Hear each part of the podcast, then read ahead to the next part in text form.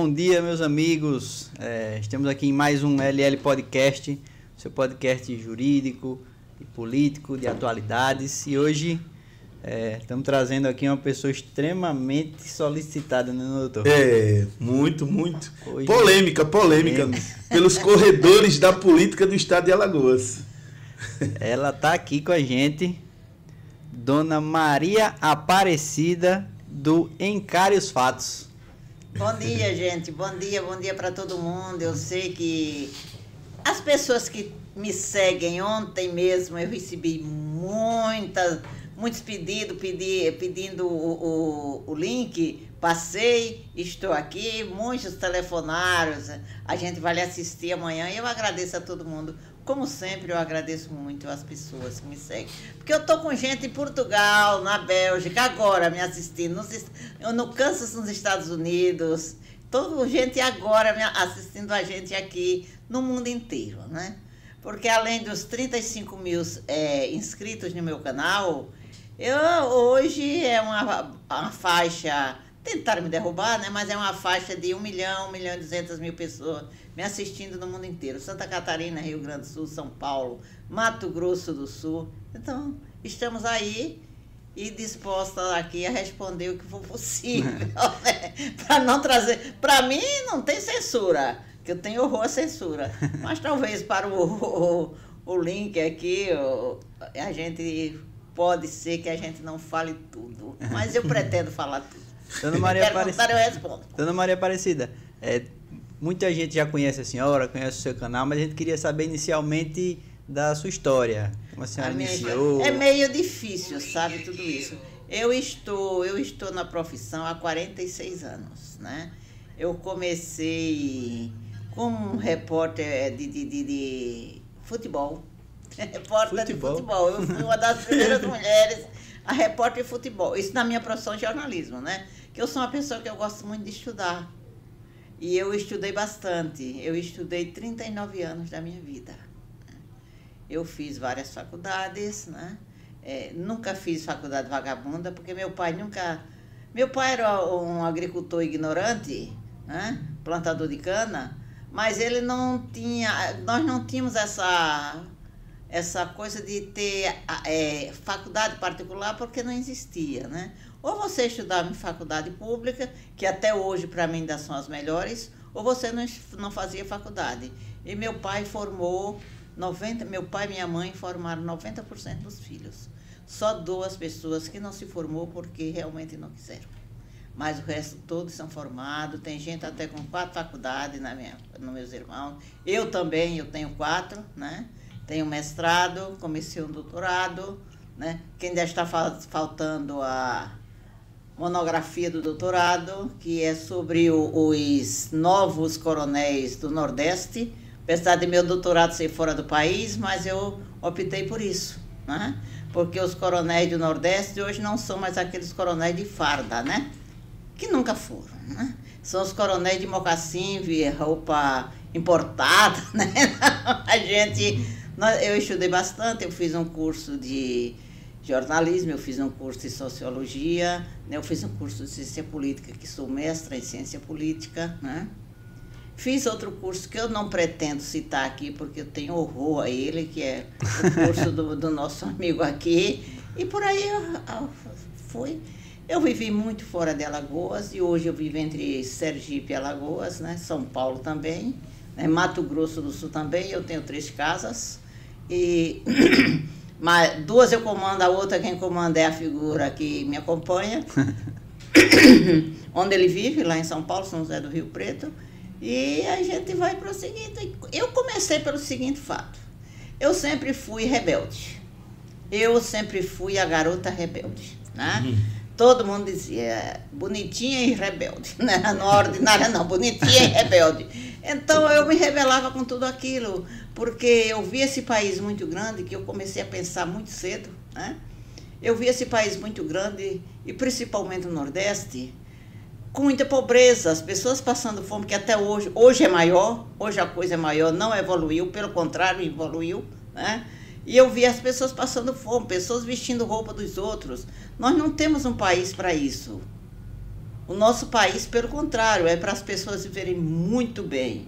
Gente, hoje nós temos na agricultura, que foi o meu caso, o caso do, da minha família, do meu pai que veio daí, que na, na, na, onde ele estava, nas fazendas, sempre tinha tudo. Ele, inclusive, tinha um pedaço de terra para cada morador plantar, né? criar essa coisa toda, porque meu pai era um ignorante, mas era um ignorante socialista. Né? Ele, ele, ele sempre, eu tenho muito isso dele, eu e a minha irmã mais velha, que a gente sempre divide tudo com todo mundo. Né? Até hoje eu ainda faço isso, apesar dos pesares. E, e o Nordeste que tinha tudo para ser a grande região, pelo contrário, evoluiu. Né? Evoluiu. Só tem dois estados no Nordeste que a coisa funciona. Um é Sergipe, porque é um, um, estado diferenciado de todos os estados de, do Nordeste, e o outro um pouquinho o Ceará, né? Por conta do Ciro Gomes, né? que é, uma, é um desenvolvimentista, Ciro Gomes é um desenvolvimentista, por isso que votei nele, né? e, e, e pensa, ele pensa. Né? Então, esses dois estados nordeste. Hoje nós temos um, na agricultura, nós temos o PIB, na agricultura brasileira, nós temos o PIB da Argentina. São 500 bilhões de dólares o PIB da agricultura brasileira. É todo o PIB do, do, do da, da Argentina que é o oitavo maior país do mundo, em extensão é a Argentina, né? E tem uma das melhores agriculturas do mundo, os argentinos também, né? Mas hoje nós estamos na ponta, nós ultrapassamos, né? Agora, onde? Num pedaço, na região sul, né? E na região centro-oeste, que era uma região esquecida, bem mais atrasada do que o Nordeste. Agora, o Nordeste, infelizmente, ainda temos os coronéis de mocassim e roupa importada. Então, a gente não vai passar disso aqui nunca. Eu já ultrapassei os 60 anos e o Nordeste está sempre assim. Infelizmente, e Alagoas é um retrato do maior atraso do mundo, é Alagoas. Eu que sou uma pessoa que eu pesquiso isso aí, certo? Vivo pesquisando isso aí, tanto que eu não tenho muito tempo para muita coisa, porque quando eu tenho tempo eu vou fazer as minhas pesquisas. O mundo inteiro sabe disso, né? O mundo inteiro sabe disso. Então, e eu comecei por isso aí. Já trabalhei em vários jornais, quase todos os jornais do Brasil. Eu trabalhei no Estadão, trabalhei na agência Estado, lá em Brasília. No, no quando começou o Trabalhei no Zero Hora de Porto Alegre, na rádio, de, quando eu morei lá. Trabalhei no estado do Paraná, né? Paraná em Páginas. Fui editora do, do Diário Catarinense quando ele começou. Né? Trabalhei no Jornal de Brasília. Por aí vai. Trabalhei um pouquinho para Veja, agora o lugar. O Jornal do Brasil, que foi a minha casa, Jornal do, o antigo Jornal do Brasil foi a minha casa. Né? Trabalhei para a Folha de São Paulo, agora o, o o jornal que realmente me deu toda a estrutura foi o Jornal do Brasil. Que eu sinto muita falta. Trabalhei aqui na Tribuna de Alagoas logo no começo, trabalhei aqui em Alagoas, no Jornal de Alagoas. Por aí vai. E como surgiu a ideia do Encare os Fatos? O Encare os Fatos foi o é seguinte. Em 2005, o Lutero, da TV Com, que eu nem sabia que essa emissora existia, certo? O Lutero, que era uma pessoa assim, que eu era muito ligada a, a ao sindicato bancário, porque o sindicato bancário aqui em Alagoas sempre foi a minha casa, desde quando surgiu a história do PC Farias, né? Eles tinham o Reginaldo Lira, que era uma, é uma pessoa até hoje muito minha amiga, Márcio, que hoje está na presidência, e o, a gente vivia, nós jornalistas, vivíamos dentro do sindicato bancário porque era uma fonte que nós tínhamos muito boa aqui em Alagoas, nessa, nessa questão do PC Farias. E, e um dia o Lutero disse, Aparecida, dá, dá uma entrevista para gente lá no, lá no TV Com, sobre essas pesquisas que você faz de Maceió. Na época era a Cátia Borne, a prefeita de Maceió. Né? E eu fui fazer uma, dar uma entrevista lá, que era uma emissora assim muito pequenininha, não tinha espaço, não tinha nada, né? E daí eu dei essa entrevista e essa entrevista começou a, a proliferar em tudo quanto é canto, todo mundo procurava saber da entrevista, né? porque eu mostrei os desmandos da Cátia, do Ronaldo Lessa, que se diziam socialistas, mas socialista para os bolsos dele né, e do poder. E comecei a mostrar isso aí.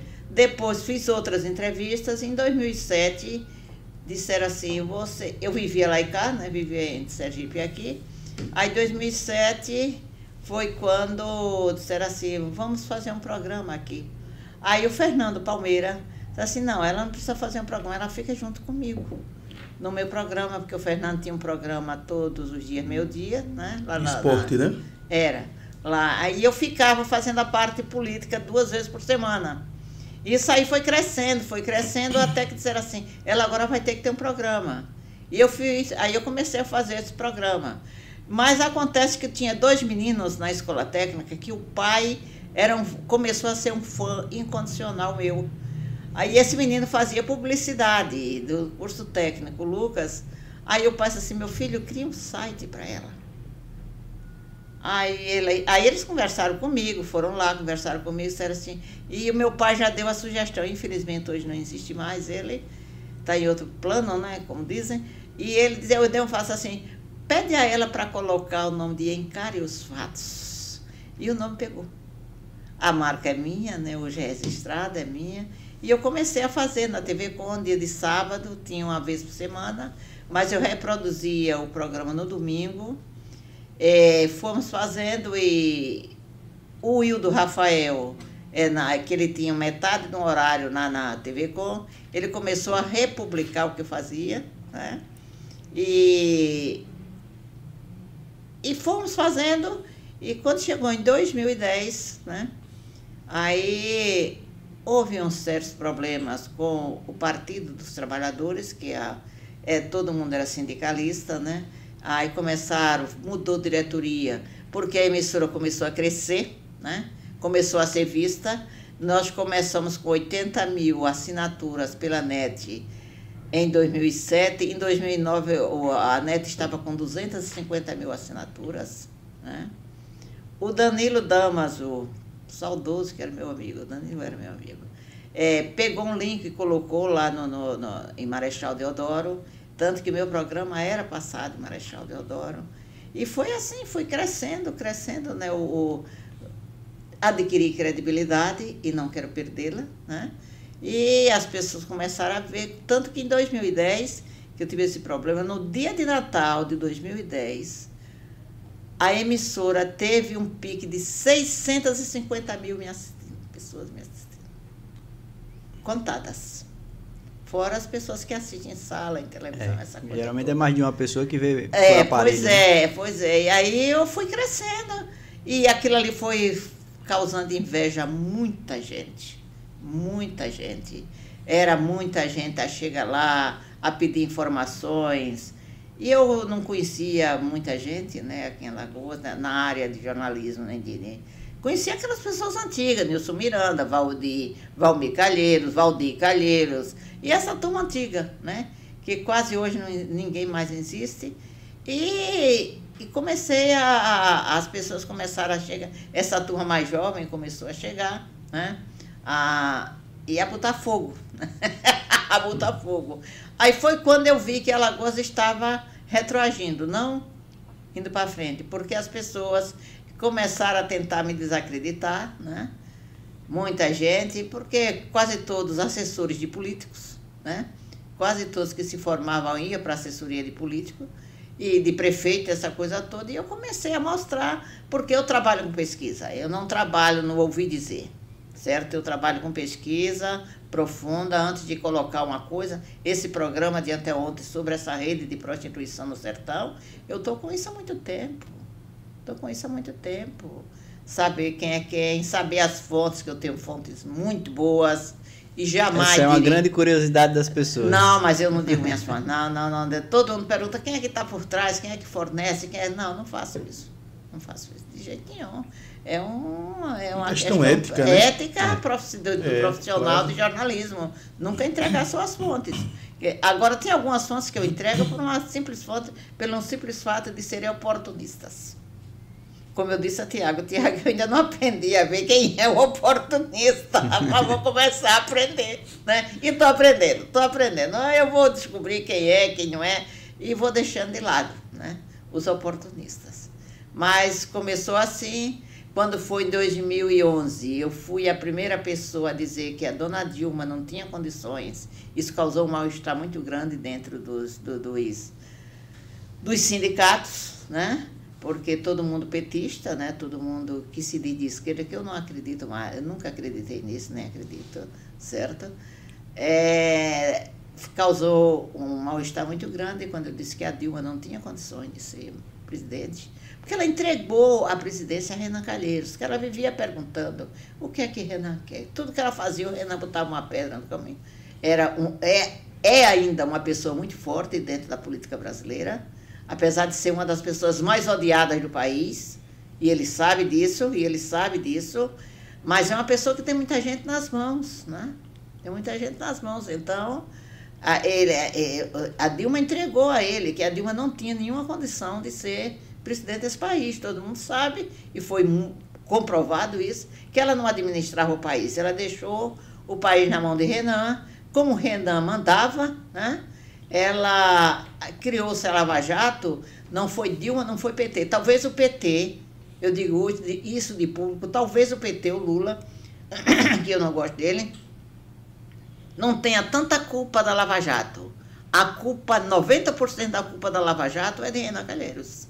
Disso não tenho a Isso eu já pesquisei, eu só não, muita gente pesquisou. Nós temos um núcleo de pesquisa de professores do Brasil inteiro, que a gente cruza as informações e estamos cruzando, estamos cruzando e chegamos à conclusão que o problema maior da Lava Jato se chama Renan Calheiros. Esse daí foi o mentor. E a gente aqui na Micro Alagoas, a gente sabe o que é que eles fazem, né? Porque eu conheço o Renan Calheiros há 40 e tantos anos? E sei de onde ele veio. E o comportamento dele até um certo ponto. Desse certo ponto para cá, de, depois de Paulo César Farias, o Renan se revelou, certo? Se revelou, trouxe toda a mágoa dele, toda a ira dele, toda a falta de caráter dele para cima. E esse daí é o que mantém ele no poder. Essa falta de caráter, essa falta de dignidade, essa falta de hombridade, essa falta de ética, falta de tudo. Inclusive, foi ele quem encomendou a minha morte Alfredo Gaspar Mendonça. Então, eu estou aí, estou fazendo, continuo. Eu passei quatro anos, quando foi em 2013, não quiseram mais fazer contrato comigo e eu pagava, eu pagava a emissora, certo? Eu pagava o meu horário. E não quiseram mais fazer contrato comigo porque alguns prefeitos estavam pedindo a minha cabeça, a TV Com, para que, como eles são muito dinheiristas, e não é aquele dinheiro muito, é dinheiro curto, é dinheiro pequeno, né? E aí eles disseram assim, ou você ou os prefeitos. E eu digo, não, vocês ficam, eu vou embora para Sergipe, passei quatro anos sem vir a Lagoas, né? Quando eu voltei em 2016 foi para responder o primeiro processo colocado uhum. contra mim, né? Que foi o, de, é, o Léo Denso, lá em, em o Denso junto com o, o então prefeito Cristiano Mateus, né? Eu vim responder esse processo, vim para cá, né? Ganhei logo no, logo no início, porque quando eu cheguei para ele, que disse, que mostrei o meu currículo e disse quem eu era, e que eu não estava inventando nenhuma mentira, né? E mostrei a ele, ele, ele disse, não, realmente não tem como, né? Prosseguir nisso, né? E porque eu tinha mostrado uma foto dele com a Aparecida. Quer dizer, ele juiz e Aparecida, Aparecida promotora. Então ela me processou por direito de imagem. E ele também. Eu digo, mas eles são duas pessoas públicas, não tem como esconder as pessoas públicas. Eu coloquei, e num jornalzinho Atualidades, lá de Marechal Deodoro, um jornal que só era distribuído ali dentro de Marechal Deodoro, ela no processo colocou que era um jornal de grande circulação no país, Aí até que a juíza lá, de, que fui através de carta precatória lá em Sergipe, a juíza que jornal é esse? Eu digo, é um jornal de bairro, de periferia. Né? Chegou-se ela, dizendo que era de grande circulação. Eu nunca ouvi falar nesse jornal, depois é. E eu vim responder, ganhei né, a, a causa. Aí foi quando disseram assim, você precisa voltar. Você precisa voltar que a gente precisa ser. Algumas pessoas sérias, algumas hoje já não vivem mais. E eu voltei. E estou aqui até hoje. E o sucesso do Encare os Fatos se deve às verdades. Que é verdade, como diz a Bíblia, que eu não acredito nessas coisas, mas diz uma parábola muito bonita. Diz, é, é que diz o seguinte, a verdade liberta. Então, é a única forma de você se libertar das amarras dos coronéis nordestinos. É com a verdade. Estamos aqui. É isso aí. A, liber, a verdade liberta e sempre prevalecerá, né? Com certeza. É. Apesar de ter dois é. lados, né? Mas... É. Veja bem, é, eu vou fazer algumas indagações aqui com relação ao que a senhora falou. Mas antes de fazer aqui, o pessoal está começando aqui ó, a fazer perguntas aqui.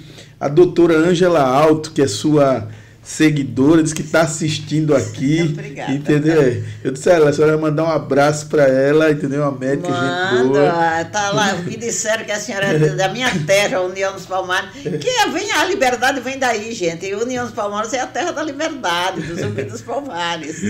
Um abraço, doutora. Pois é, ela está perguntando, inclusive, aqui, se a senhora não tem medo dos poderosos de Alagoas, diante do olha, que faz. Olha, eu vou dizer uma coisa a você: medo atrapalha muito a vida da gente. Se você for pensar em medo antes de fazer, você tem que pensar o que você vai fazer e não no medo que isso vai te trazer, certo? Eu não tenho medo de nada, eu não. Muito bem. É isso aí. Então vamos lá, dando, dando segmento, eu queria, a senhora falou aí umas coisas com relação à política alagoana.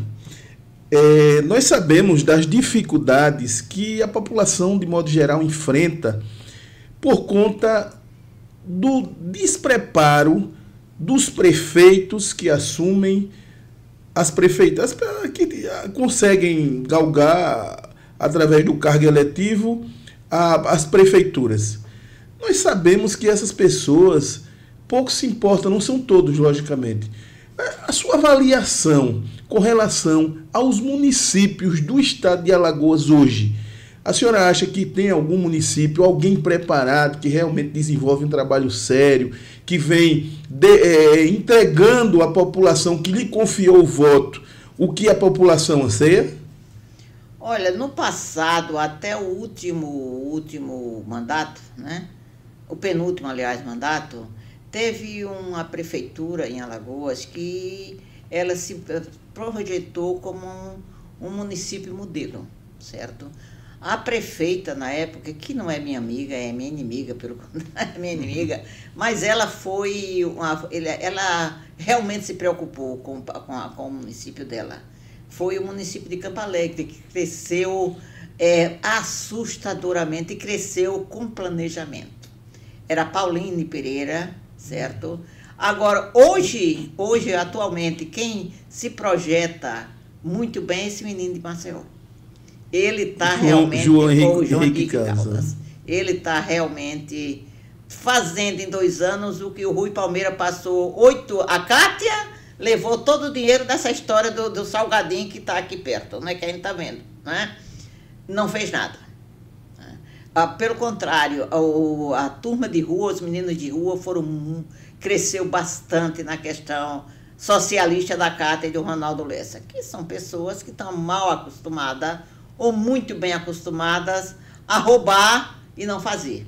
Que às vezes dizem assim, rouba, mas faz. Ele nem rouba e não faz, certo? Agora, o Rui Palmeira, ele iniciou alguma coisa, mas por uma questão de preguiça até, do Rui, preguiça, que o Rui até eu pensei que fosse uma pessoa mais honesta, porque eu conheci muito bem o pai, porque o pai podia ser o bêbado que fosse, mulherengo, mas era uma pessoa honesta, certo? O pai, a criação dele, ele foi colocado, mas acontece que ele foi colocado por Renan Calheiros. Pessoas colocadas por Renan Calheiros não fazem nada de bem para o povo. Né? Nada, nada. Que eu não sei como é que Alagoas elege esse cara, elege, elege. Está aí há 44 anos, né? E sempre com aquele discurso de socialista, mas só para o bolso dele, né? Só para o bolso dele. Quem conheceu bem Renan foi Paulo César Farias. Esse conheceu. Tanto que conheceu que ele mandou matar. Ele tem culpa na morte de Paulo César Farias, isso não tem a menor dúvida. Estou revelando aqui agora, não tem a menor dúvida. Os grandes crimes de, do Brasil, todos passam pelo crivo do Renan Calheiros. Todos. Porque Paulo César foi o único que botou o dedo na cara dele e disse: aqui você não manda. Certo? Aqui você não manda. E ele, e ele, como vocês sabem, o Renan ficou na miséria, ficou sendo sustentado por João Beltrão e pelo Valdemar Correia, morando no hotel do Valdemar Correia e o, e o João Beltrão pagando as contas, né? Então, a, a coisa por aí. O JHC é ao contrário. Muita gente diz assim, você elegeu. Não, eu não elegi porque primeiro não voto em Maceió, não voto em Alagoas, né? Agora, tudo que eu não queria era Alfredo Gaspar de Mendonça, que foi um, um pau mandado da turma dos calheiros. Né? Foi um pau mandado da turma dos calheiros, por isso eles se revoltaram com ele. E, e é, é, um mau caráter. A gente não tem a menor dúvida que o Alfredo Gaspar de Mendonça é um mau caráter. Também pertenceu ao Ministério Público de Alagoas, 90% deles são mau caráter. Né? E o, o, o Alfredo se prestou esse serviço. E como muita gente via quem era Alfredo Gaspar de Mendonça, pelas minhas injunções em cima do Alfredo, votar no JHC. Aí muita gente fala assim, JHC foi eleito você. Eu digo, olha, eu não conheço JHC, não sei. Conheço o pai, o pai é um canalha, isso ele sabe que eu chamo, o pai é um canalha. Mas ele, ele vem demonstrando uma, uma, uma capacidade de administração muito grande, muito grande. Às vezes eu até dou umas dicas, olha, está acontecendo isso, isso, a equipe vai lá, corre, faz certo?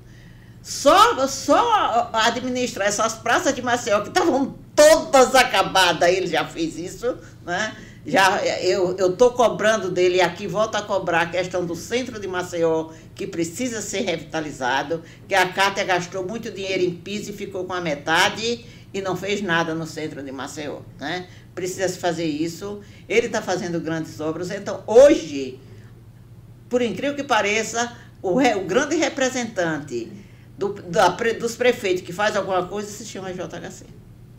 Muito bem. E eu acho que ele vai levar, não está não, não tá difícil para ele ser reeleito e não vai ser difícil ele ser governador do estado de Alagoas. Não vai ser difícil. Não vai. Ele está semeando, na verdade, o que certamente vai colher. Né? Tivemos uma, uma pesquisa de opinião recentemente aí, a senhora deve ter acompanhado, onde o JHC teria 80% das intenções de votos em Maceió. Quer dizer, é praticamente imbatível, né? Imbatível. Maceió é. ele é imbatível, é. isso é verdade. E como a senhora mesmo colocou, Maceió, né? Ele é imbatível. De forma, de forma muito acertada, ele vem desenvolvendo um trabalho é, é brilhante. Isso aí é fato é, consumado. Porque Maceió está tá muito limpinho. Tá, Maceió está tá a periferia, o ano na periferia está muito limpo. Eu digo até para as pessoas, para as pessoas que gostam de criticar, que eu digo, eu digo quando às vezes vem até aqui, eu digo, olha, eu acho que crítica ela sempre é bem-vinda. Agora, a gente precisa também elogiar quando a gente vê que a coisa está sendo feita de Sim, forma correta. Fazer justiça. Exatamente. Né? Fazer justiça. Eu não vou só criticar porque eu estou do outro lado, não. Mas se o cara está fazendo bem, e isso é um fato que nós temos mas, que tirar o chapéu. Olha, professor, é o seguinte, quando a gente estava, quando a gente é cidadã, a gente não, tá, não precisa ser esquerda, direita, não. A gente precisa ser pessoa justa. Perfeito. Certo? Perfeito. Fazer a justiça, seja com quem for. Né? Poderia, se o Alfredo fizesse isso, é meu inimigo número um. Mas se o Alfredo fizesse a metade do que ele está fazendo em Maceió, se fosse eleito, eu não, não gostaria de dizer, olha, é assim, assim, porque a Pauline mesmo, Pauline é uma pessoa que não é minha amiga. Pelo contrário, é minha inimiga. Minha inimiga, tivemos embates fortes. Mas eu nunca vou deixar de dizer que ela foi uma das melhores prefeitas que o Estado já teve na cidade de Campo Alegre.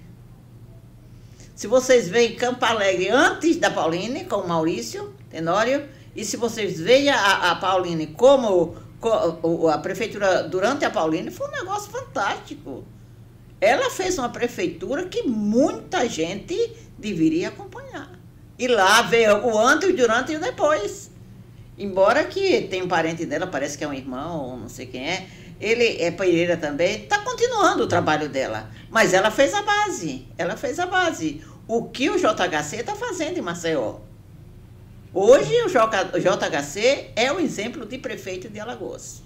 Muito bem. É, eu tive um recentemente um até um um aluno meu me mandou uma pergunta é, meio instigante. Ele perguntou, professor, eu queria que o senhor dissesse o seguinte: Porque o que nós vemos aí é a maioria, não são todos, logicamente, não vou aqui fazer menção e colocar todo mundo num balaio só, mas uma grande maioria dos candidatos de modo geral, seja prefeito, vereador, governador, enfim, eles prometem o que não fazem. Existiria uma possibilidade dessas pessoas virem a perder o mandato? Aí eu até falei, eu que seria um estelionato eleitoral. Vamos lá, cara, mentir, mentir, mentir, não fazer. Quer dizer, o que a senhora acha dessas propostas que são inexequíveis, que são fantasiosas, fascistas, que na maioria das vezes são feitas nas pré-campanhas e durante as campanhas e não são executadas. E assim, quando esse povo senta no poder, não são todos, logicamente, esquece, porque o que a gente vê de pessoas, e eu vejo até no programa da senhora, a senhora às vezes fazendo social, pedindo fralda para pessoas é, que precisam, verdade. enfim, esse dinheiro que essas pessoas eventualmente deveria destinar para isso, entendeu? Como a senhora avalia essa situação? A senhora acha que existiria, a justiça teria que ser mais eficaz ah, nisso aí? Mais rígida, com certeza. E o maior exemplo disso aí é uma pessoa chamada Paulo Dantas. Né? É o maior exemplo da, do estelionato eleitoral. Porque, primeiro, da forma quando, como ele foi colocado, no caso do tampão, que eu chamo tampinha, né? Porque o, o, o chefe dele, que ele tem chefe, né? O Marcelo Vitor não gostava dele ser chamado tampão. Como Marcelo Vitor não gostava dele ser chamado de tampão, aí eu digo, bem, o Marcelo Vitor, para mim, não é nada, é pior do que um rato. Aquele rato de esgoto mesmo, certo? Então, como ele não representa nada, porque ter 35 mil votos o, o, representa o quê? Representa o quê? Nada, né? E ele teve, ele tem sempre essa média de voto, né? Ele não representa nada, então vou chamar o Paulo de Tampinha, porque eu conheço, não o Paulo mas eu conheço os efeitos e os feitos do Paulo, né? Que o pai contou aí que foi o pai quem criou, né? Essa coisa toda. E ele é um exemplo desse estelionato, de, de, de, de prometer e não cumprir, né?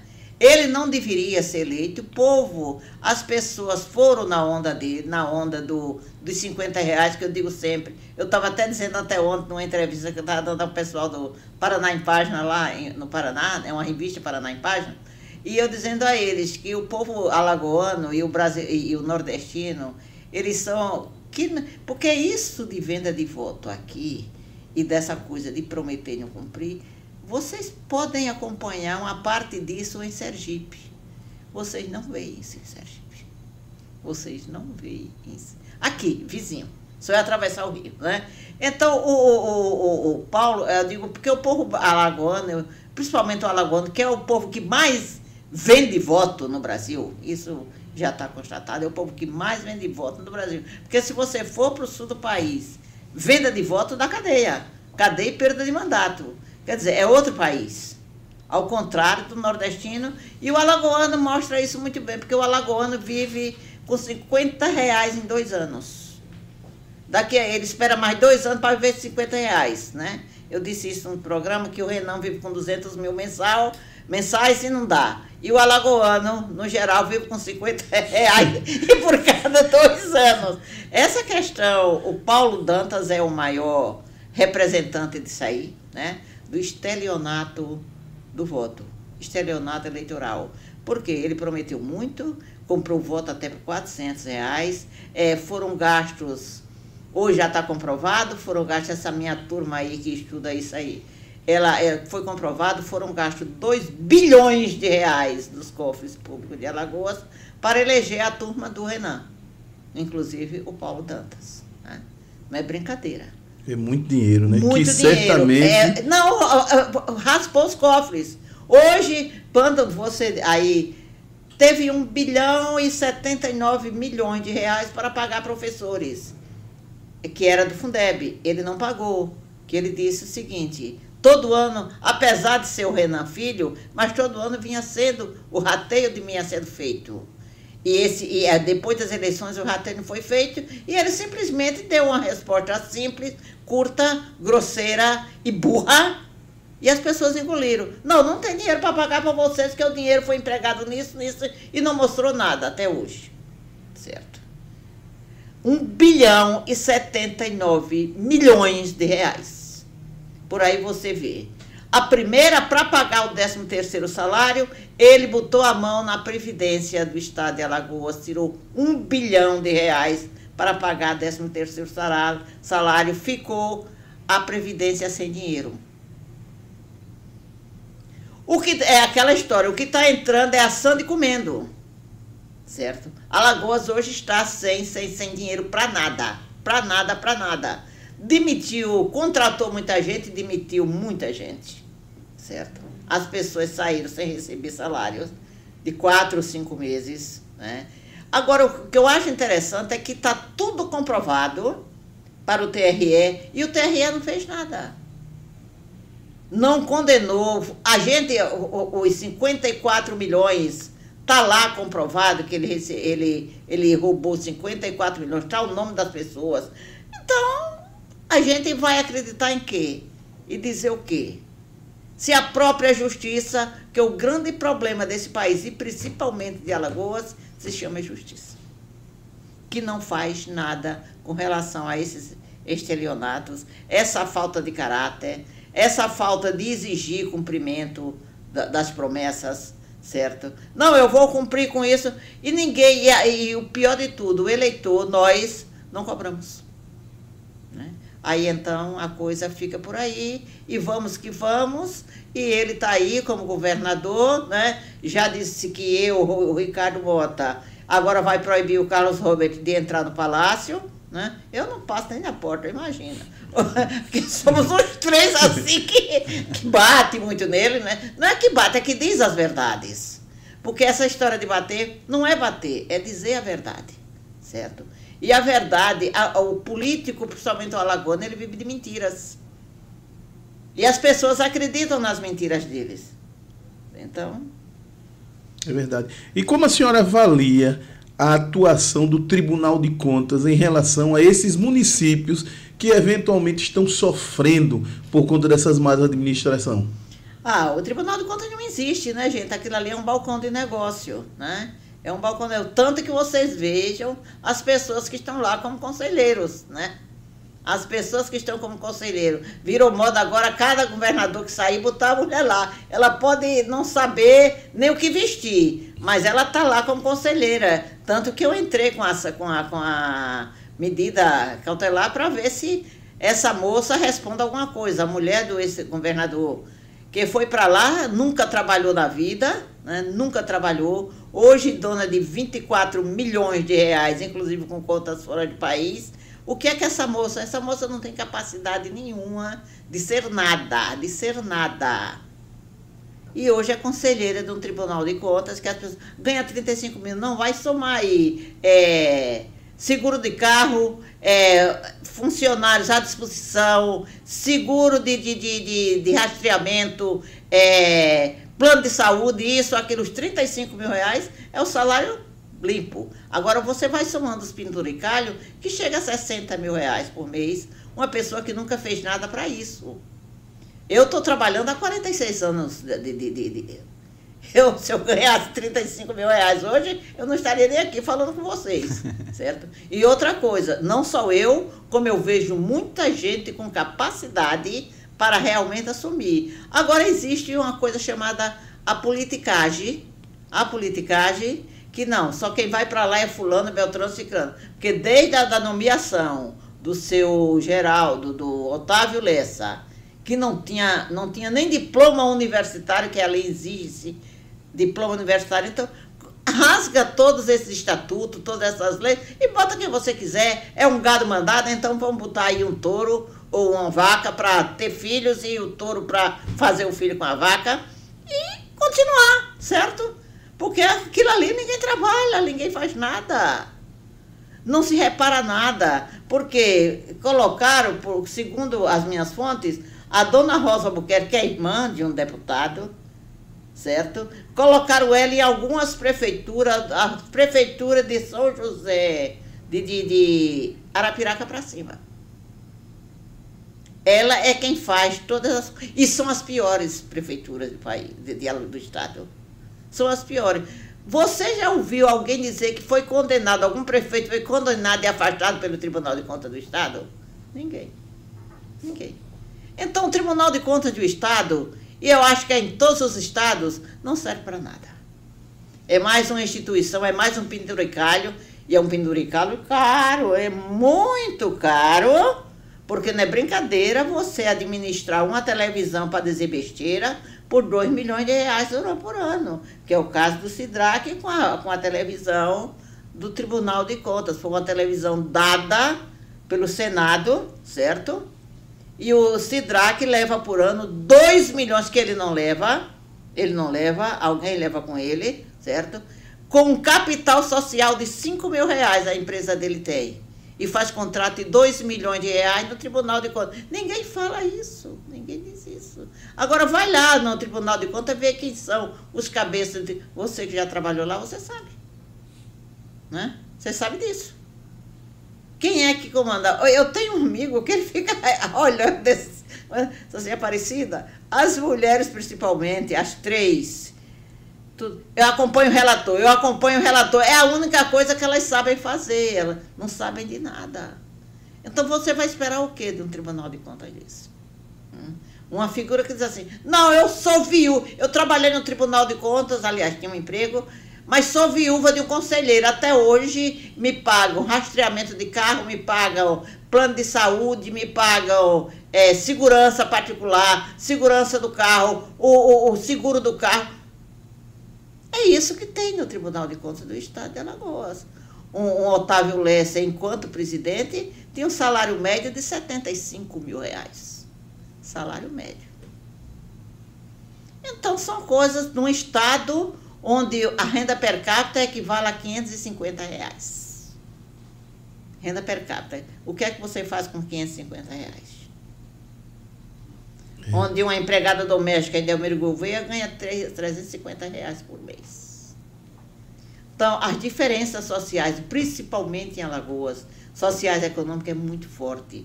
Aqui nós vivemos numa, numa coisa nostra, como eu digo a primeira máfia feita no mundo, criada no mundo, em Palermo, na Itália, onde as famílias de, de, de jagunços, vamos dizer assim, criaram um poder extraordinário que está acontecendo em Alagoas em pleno século XXI. A senhora acha que essas, essa situação que se, se perpetua há anos aí no nosso estado é em decorrência da miserabilidade e da falta de conhecimento da população de modo geral? Com certeza com certeza, e não se interessa. O pior de tudo é que você tem todos esses, é porque são coisas negativas. Nós vivemos em, no século XXI onde as redes sociais, né, um dos meios de comunicação oferece tudo, oferece tudo, todas as informações possíveis e imagináveis. Você vê, o meu canal tem 35 mil pessoas inscritas. Um canal do Ângela Maciel, que mostra vestido, joia, isso, aqui, tem 150 mil pessoas inscritas. Então as é pessoas é ainda vão pela. Né? É, as pessoas ainda vão pela futilidade. Futilidade, né? Será que não é talvez é, é, é justamente essa falta? Não sei se os, o poder público de modo geral não tem intenção de destruir as pessoas. Ah, com certeza, com certeza, com certeza. Falta muito isso, falta muito isso. E as pessoas vão, porque você vê que as crianças e os adolescentes começaram a frequentar a escola nesses últimos dois anos, com exceção desse ano agora, porque o, o governador ofereceu 50 reais, 100 reais e 2 mil reais para quem terminasse o, o segundo grau. O menino termina, a, o adolescente termina o segundo grau sem saber, faz como o ministro do Lula, diz que 4 mais 8 são 11. Então, tá difícil, né? Está difícil reverter esse quadro. Eu tento, você tenta, algumas pessoas decentes ainda tenta passar isso, né? É brincadeira você, como foi essa, esse último vídeo agora, dessa, dessa rede de pedofilia lá no sertão, onde até o governador participa, de rede de pedofilia de meninas entre 12 e 16 anos. Meninas e meninos. Quando o, o agente do, do, do, do da, da pedofilia que são aqueles que se diz até jornalista, outro radialista, ganham 3 mil reais por cada, a, a, cada agenciamento que, ele fa, que eles fazem, de uma prefeitura, Vocês vão ver a Prefeitura de Olivença, que é o, é o terceiro município mais pobre do país.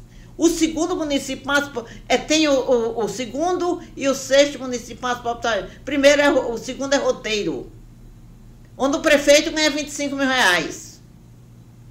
É lamentável, né? É, lamentável. é o segundo é o segundo município mais pobre do país. O, o, o cara lá de Olivença, o tal do Jô, que é analfabeto, totalmente analfabeto, ele ganha 18 mil reais, certo? Tem o sexto município mais pobre, mais miserável do país, onde um gari ganha 450 reais por mês para sustentar a família. Major Isidoro está no mesmo, no, mesmo, no mesmo ritmo. Major Isidoro hoje pagar um gari 600 reais. Morreu até um rapaz a semana passada. Agora não dá luvas, não dá, não dá, não dá bota, não dá IPI nenhum, nenhum, nenhum, nenhum. Parece que as pessoas trabalham. Um rapaz a semana passada, de 30 e poucos anos, morreu com a doença, com a doença do rato. Os hospitais, uma, uma negação. Arapiraca está mostrando isso também muito bem, certo? Então, Alagoas, eles, eles continuam gado marcado. Gado marcado e enforcado. Que não é brincadeira, não. Eu, eu mesma eu, eu dava cesta básica à irmã de promotores públicos. Um cara ganhando 50, 60 mil reais, nem uma cesta básica para irmã ele dava. Quem dava era Maria Aparecida. Que deixei de dar.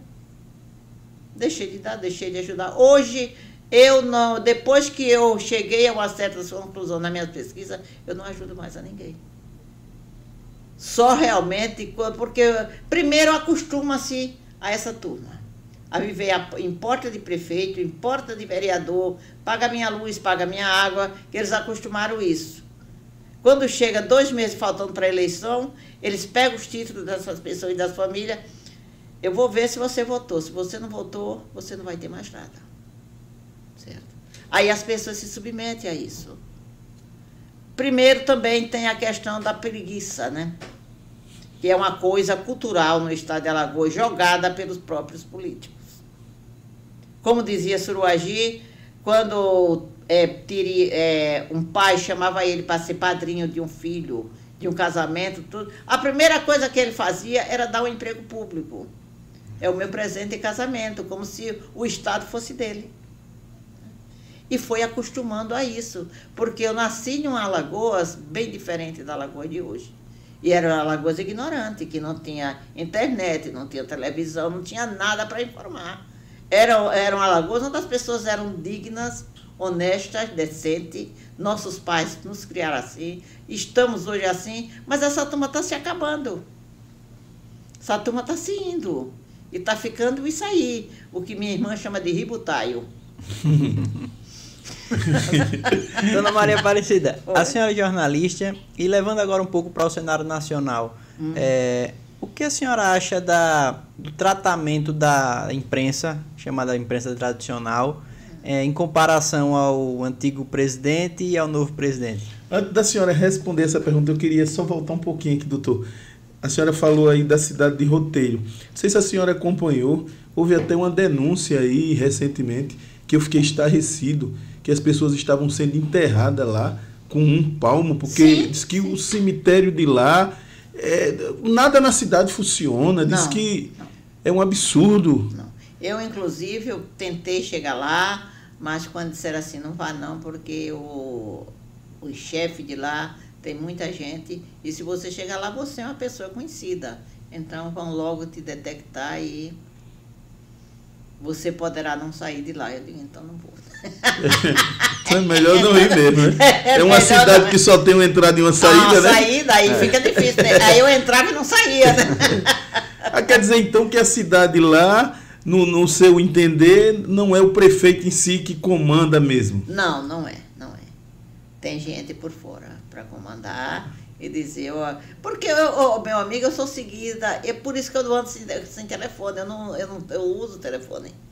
Eu deixo meus telefones tudo em casa. Mas, ah, mas o telefone hoje o dia inteiro para você. Eu digo, eu estava na rua, o telefone está em casa. Então, hum. porque eles me seguem. Aí fica difícil. E eu bato muito nisso.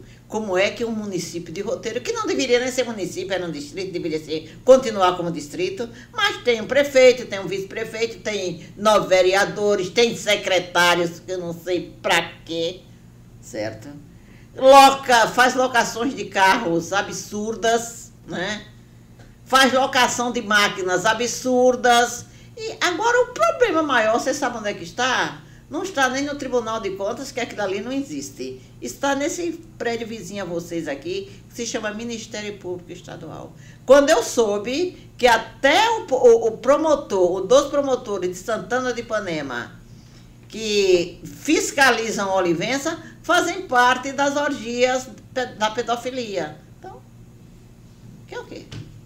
Vivemos no século ainda XIX em Alagoas, infelizmente. Agora, respondendo à sua pergunta, é o seguinte. Eu, eu acho muito engraçado, agora faço, repito uma, uma frase de, de uma música, é a grande imprensa brasileira, né, que é chamada a grande imprensa, que eu não considero isso, né? A grande imprensa brasileira que, na questão da Lava Jato, né, vou sempre repetir aqui, massacraram o atual presidente, né? e principalmente a Globo, né? Eu não chamo Globo, eu chamo a Globo. Massacraram o presidente da República, massacraram o PT, né? E de repente, numa eleição, porque a gente sabe como foi feita essa eleição, né? A gente sabe como foi feita a eleição. Primeira coisa da que foi essa eleição, porque hoje a nova ordem mundial tem três definições, né? tem os, os conservadores, tem os comunistas e tem, esqueci agora o, terceiro. Né? Então, os conservadores que se dizem direita. Né? Os comunistas, que não tem nada de comunismo, é isso que vocês estão vendo aí, e tem essa outra, essa outra vertente, que agora eu esqueci o nome. Né? O, o, a extrema-direita que é comandada pelos grandes empresários, a, a extrema-direita, comandada pelos grandes empresários, pelos grandes industriais, essa coisa toda, né, que não suporta isso aqui, sempre quiseram voltar ao poder, principalmente o PSDB. Né? Esse partido de, que é um, um, partido, um tucano de bico às vezes preto, às vezes amarelo, às vezes branco, às vezes vermelho. Né? É um tucano mimético, ele, ele muda de cor de acordo com o momento. Né? E, o, e, o, e eles queriam, eles querem voltar ao poder. Certo? Eles querem voltar ao poder. E tem uma pessoa, não é nem pelo, pela pessoa, mas é pelo próprio partido, que ele fez daquele estado chamado São Paulo um país. Que hoje tudo que você quer, você corre para onde? Para São, São Paulo. Né? saúde, educação, essa coisa. Ele fez daquele estado no São Paulo. Um, país tem muito dinheiro, né? tem muito dinheiro, muita gente endinheirada, muito trabalho, que tem lá, tem muito trabalho. E eles. O Fernando Henrique não podia voltar. O Dória foi um fracasso. Né? Aquele rapaz do Rio Grande do Sul se viu alijado do partido. Eduardo Leite. Eduardo Leite. E outra coisa, estava fora das, da, da, da da curva do PSDB. Porque aqui para nós ele é um desenvolvimentista. E, e, desenvolvimento para esse país é que ninguém, é que a turma de lá de cima não quer, certo? Ele é um desenvolvimentista, que ele pegou o estado do Rio Grande do Sul arrasado. Tem defeitos demais, demais. Mas ele segurou e está segurando. Ele está segurando. Tanto que o estado do Rio Grande do Sul voltou a ser a potência que era. Né? Então, ah, tanto hoje o estado do Rio Grande do Sul representa, só ele representa o PIB de oito estados nordestinos. O Rio Grande do Sul. Ele é, então ele foi alijado. Não, o boneco da vez é o Dória. Foram para lá, foram para cá, viram que o Dória não tinha condições de enfrentar um Bolsonaro. Não decolou. Aí não decola. A famosa terceira via que foi, Sim, exatamente. e é. Aí o que acontece? Vamos jogar o Alckmin, foi, está muito bem avaliado, né? Agora o Alckmin não tem condição de enfrentar Bolsonaro. que se fosse o Alckmin e o Bolsonaro, o Bolsonaro hoje era presidente e no primeiro turno, viu? No primeiro turno, porque o, o Alckmin não tinha condições de ter voto no resto do país. Aí o que é que a gente vai fazer? Vamos estudar um assunto, vamos estudar uma forma de voltar alguém que tenha condições de enfrentar o Bolsonaro. Quem? O Lula. O Lula está condenado nisso, naquilo. Não, a gente limpa. Tem uma forma de lavar os pratos. Tem água para lavar os pratos. Vamos limpar e vamos jogar. Depois a gente derruba. E é assim que a coisa funciona. Então, para isso, fez o quê?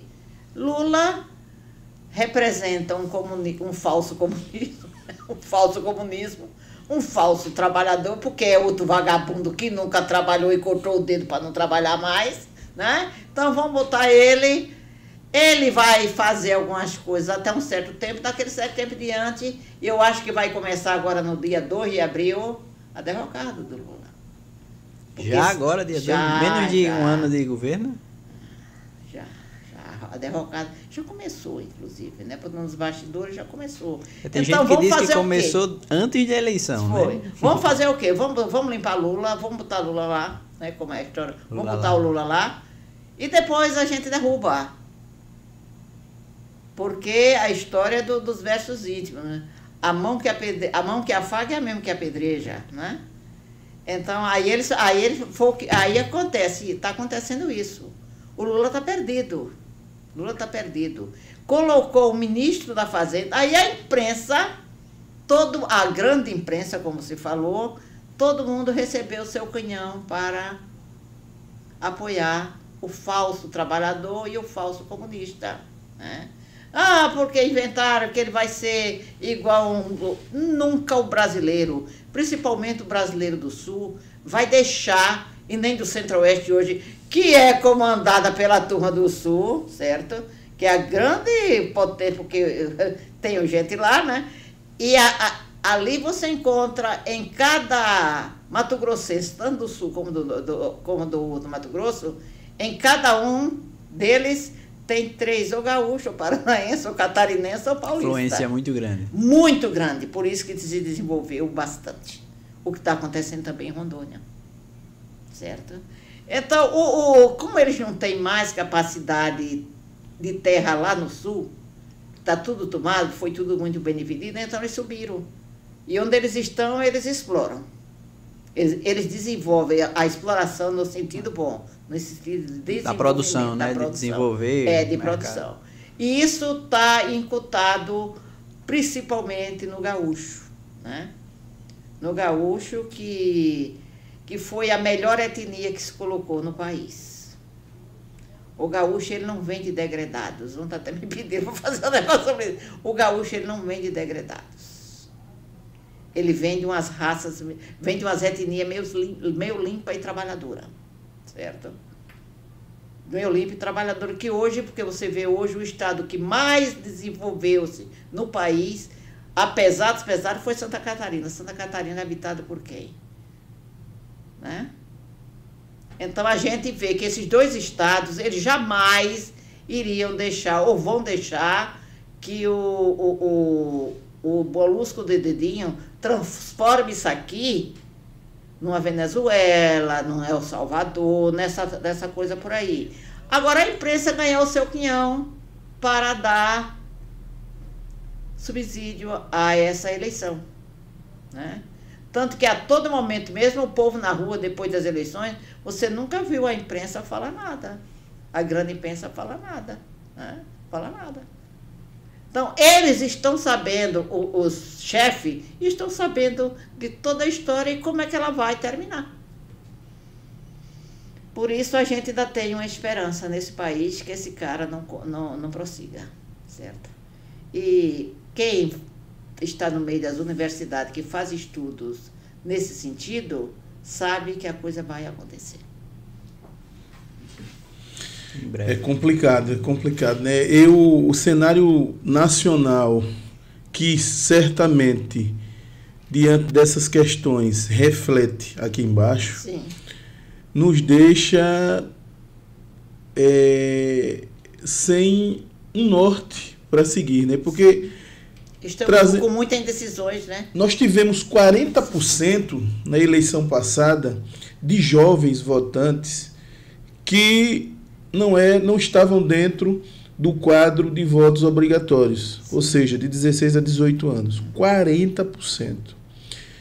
E eu até perguntava a uma, a uma pessoa, e vou perguntar à senhora que esteve aqui também, que passou por aqui, qual o norte que esses jovens que estão começando a confiar o seu voto, porque esse grupo aí é um grupo que pode se dizer independente, pelo fato de depender indiretamente, que dependem dos pais, uma boa maioria, e o que é que acontece?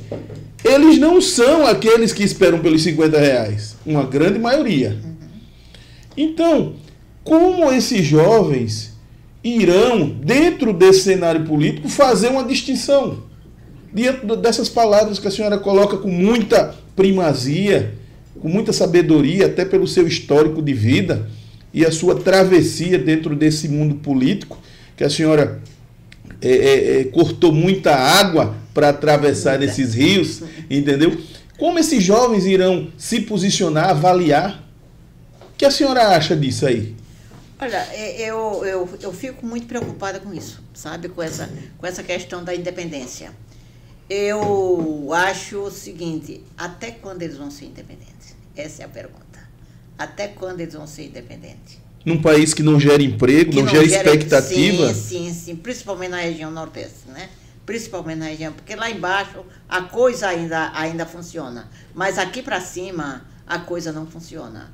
Não funciona porque estamos ainda sendo comandados por, por coronéis, como eu disse a você, tempo inteiro. Então, um dia, um dia, essa, esses 40%, não todos, mas um dia, bem, eu lutei, eu votei, não votei em fulano, votei em Beltrano. Tô vendo que a coisa não, não funciona, não é por aí. Então o que é que eu vou fazer? Aí esses jovens vão ter casamentos, vão ter filhos, vão ter. Aí, sabe o que é que vai acontecer, meu amigo? A acomodação. A acomodação, sabe por quê? Porque não vem incentivo de, de cima para baixo. Qual é o incentivo que você tem? Qual é o incentivo que você tem? Vamos centrar em Alagoas. Quando você vê um Paulo Dantas como governador. Uma figura que não tem condições de ser, nem desculpa, mas eu vou falar aqui, nem de ser porteiro de puteiro, porque tem, você no porteiro de porteiro, você tem que saber quem é quem. quem, quem pode entrar, né? Quem pode entrar, quem pode sair, com quem vai sair. Ele não tem condições disso. Né? E hoje é o governador do estado de Alagoas. A gente sabe da ficha criminal dele e da família dele toda. Que, que o, o, os adversários ele tirava do caminho, mas não tirava do caminho aquele caminho sério, aquele de, de concorrência leal. Pelo contrário, era de matar mesmo, é para matar mesmo, porque vai me incomodar daqui para frente. Como foi o caso do Neguinho Boiadeiro e de outras pessoas lá, certo? vai me incomodar. Porque quem era o concorrente da Marina nessa última eleição para prefeito? O Neguinho Boiadeiro. Certo? Neguinho Boiadeiro, é, que foi uma pessoa até ingênua nesse ponto aí. Ah, é, engoliu corda do Luiz Dantas, que é o pai do Paulo Dantas. Né? Não, vai lá, faz um. Olha, isso aqui tá, tá acontecendo, estão roubando muito. Paulo é o diretor da Assembleia Legislativa que eu botei, que eu sou o pai dele, então a Assembleia Legislativa é um terreno particular, não é um terreno do povo. Eu botei lá como diretor que não podia. Desde aí foi a, a coisa ficou difícil e eu notei que o alagoano não presta atenção a isso e nem quer, não tem tempo. Não tem tempo de deixar as praias, a cachaça, a, a, o que fazer, certo? Para prestar atenção a esse tipo de coisa. Porque enquanto houver isso, meu amigo, o alagoano não vai mudar nunca. Então, o Paulo é lá, mas ele ele está roubando das pessoas, está botando gente morta na folha da, do, do, da Assembleia, está tirando dinheiro, botando no bolso, ele, os cunhados dele, a turma dele, Marcelo Vitor e essa turma toda. Foi a, o primeiro golpe em cima da Assembleia Legislativa dado pelo Paulo Dantas. Qual era o do Luiz Dantas, que era o presidente na época? Chamar o filho e dizer, meu filho, a coisa não é por aí. A coisa não é por aí. Isso, esse dinheiro aqui é dinheiro público. Você não pode botar aqui pessoas que já morreram há 100 anos como se ela estivesse viva e você ficar com o dinheiro. Mas não fez. Ele não fez isso. Ele sabia, porque a minha fonte da Caixa Econômica Federal, uma só não, várias, se o Luiz Dantas sabia de tudo isso. Dos roubos lá dentro da Assembleia Legislativa. Né? Então, Aí, não, eu vou ser, vou receber 21.400 reais, que é o maior salário que tem na Assembleia, eu acho que agora é 22 mil e pouco, vou receber, mas eu fico com 2 mil reais, vou dar 20 ao doutor Paulo. Era assim a história, era assim. Aí o Luiz Dantas passa essa informação para o Neguinho Boiadeiro, o Neguinho Boiadeiro vai a quem? A Renan Calheiros. Aí o Renan Calheiros faz assim, olha, vai, vai, vai, Paulo, Marina, a coisa vai se complicar para vocês. Tira da reta e matou o neguinho boiadeiro. Porque ele vai ganhar em cima disso, ele vai ganhar de vocês aqui em cima disso. E vocês imaginam o que é que os boiadeiros vão fazer aqui. Só que a turma do Dantas é pior do que a turma do boiadeiro. Porque pelo menos a turma do boiadeiro são bandidos oficiais. os amadores são piores, né? Aí, o que faz? Matou o neguinho boiadeiro. E daí vem uma questão de morte, um em cima da outra, um em cima da outra. Roubo, morte tudo que não é inerente a um ser humano normal. Chega numa eleição, vai, vai, é, é o governador Tampão, que eu chamo Tampinha, depois disso se candidata ao governo do estado, ganha e é eleito. Certo? E assume. Com todas essas partes negativas e não acontece nada. Estamos já quase no mês de abril, quatro meses, e nada aconteceu com esse rapaz. E nem vai acontecer. Porque se depender dos órgãos, das instituições, fiscalizadores e investigadoras, ele não vai sair do poder. E vai ser reeleito. Por quê? Porque o Estado, as pessoas. Ontem eu estava no supermercado, quando um rapaz assim, muito bem vestido, olhou para mim e disse assim. Ele disse uma palavra que eu eu fiquei olhando para ele rindo, que fazia muito tempo que eu não via a palavra, uma palavra muito errada. Porque às vezes dói, né? No ouvido da gente, a palavra é errada, né? Eu olhei assim, aí eu fui de sair, disse a palavra certa, deixa eu sair aí que a senhora está falando. Você vê, você olha a aparência da pessoa, acha que é uma pessoa letrada, uma pessoa estudada, uma pessoa que sabe falar, e não sabe. Você não precisa ir muito longe, não. Vai aqui em Satuba, Vai aqui em Marechal Deodoro. Marechal Deodoro tem 30% de pessoas analfabetas. Então, disso aí não vai passar, meu amigo. Porque preferem estar num bar, estar no, tomando a cerveja, do que estar lendo um livro. Por que caiu tanto a, a, a, a leitura no Brasil? Por conta que é o normal isso, porque o Lula Aí a Dilma arranjaram Bolsa Família para lá, Bolsa Família para cá, Bolsa Gás, Bolsa isso, Bolsa. Daqui a, agora já estamos nesse, nesse município do interior, Bolsa Prostituição, porque cada menina daquela que se prostitui com um político ganha 200 reais, então Bolsa Prostituição. Certo? Então tem tudo isso. Um estado desse, uma região dessa, não vai para frente nunca. Eles vão continuar no mesmo diapasão, fazendo é, botando quem eles querem. Porque como é que uma bandida como Marina, bandida assassina e tudo que não presta, é a primeira dama do Estado ela agora. Não me representa porque eu não voto aqui. A minha cidadania é de, é de Sergipe. E representa todas as mulheres do Estado, que é a grande maioria. Não, o Paulo está fazendo história que está botando só mulheres no poder. Ele está botando mulheres porque as mulheres são submissas. Em Alagoas as mulheres são submissas. Quem não é submissa é uma coisa parecida que ninguém quer nem saber. Certo? Mulheres são submissas. Botou a família toda no poder, ninguém contestou isso. E por conta disso, eu, Ricardo Mota e, e, Carlos Roberto somos defenestrados, que a gente mostra isso, certo? Botamos isso a nível nacional, né? Hoje, ele trouxe uma pessoa que está condenada a 12 anos de cadeia em Brasília, que é o namorado da filha como diretora da Santa diretor da Santa Mônica. Um cara que está condenado a 12 anos de cadeia.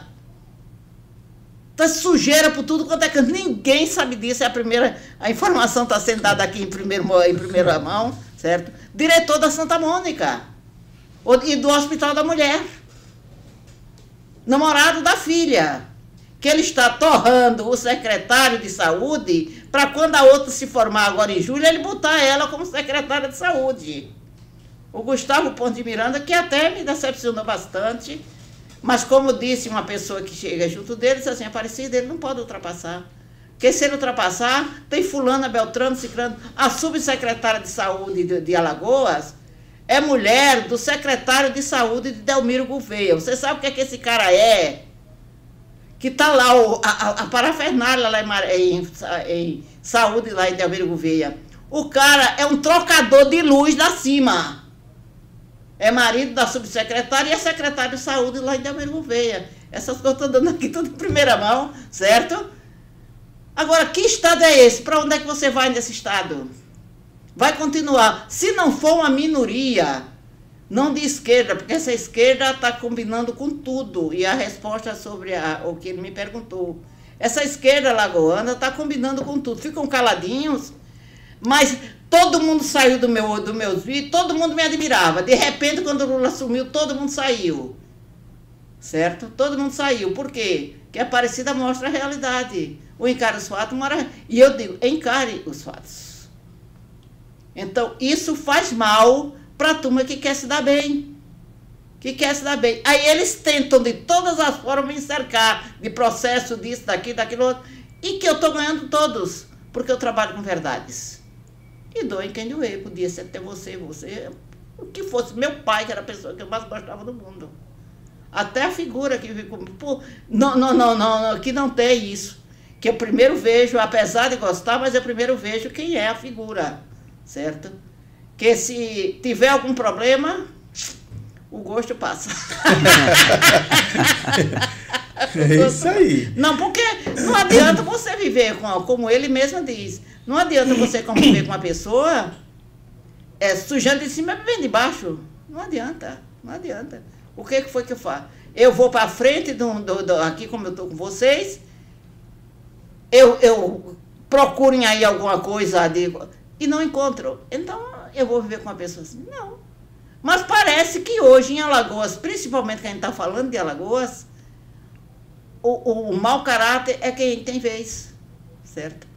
Porque se você chegar, um cara como Cristiano Mateus, que roubou 220 milhões da prefeitura de Marechal Deodoro, está lá aprovado, e os processos tudo sendo engavetado para passar o tempo dentro do Tribunal de Justiça, porque ele tinha um caso amoroso com um desembargador, foi marido da filha de um desembargador, a própria filha do desembargador, que foi pedida a prisão dela por conta de 16 milhões de reais desviado de, de uma prefeitura, da prefeitura de Piranhas.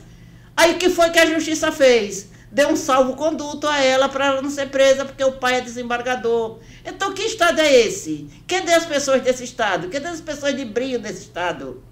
Que não vão em cima. Por que não vão em cima? Não vai passar disso nunca. Que ela hoje é secretária de Estado, imune e impune. Além disso, quebrou oito empresas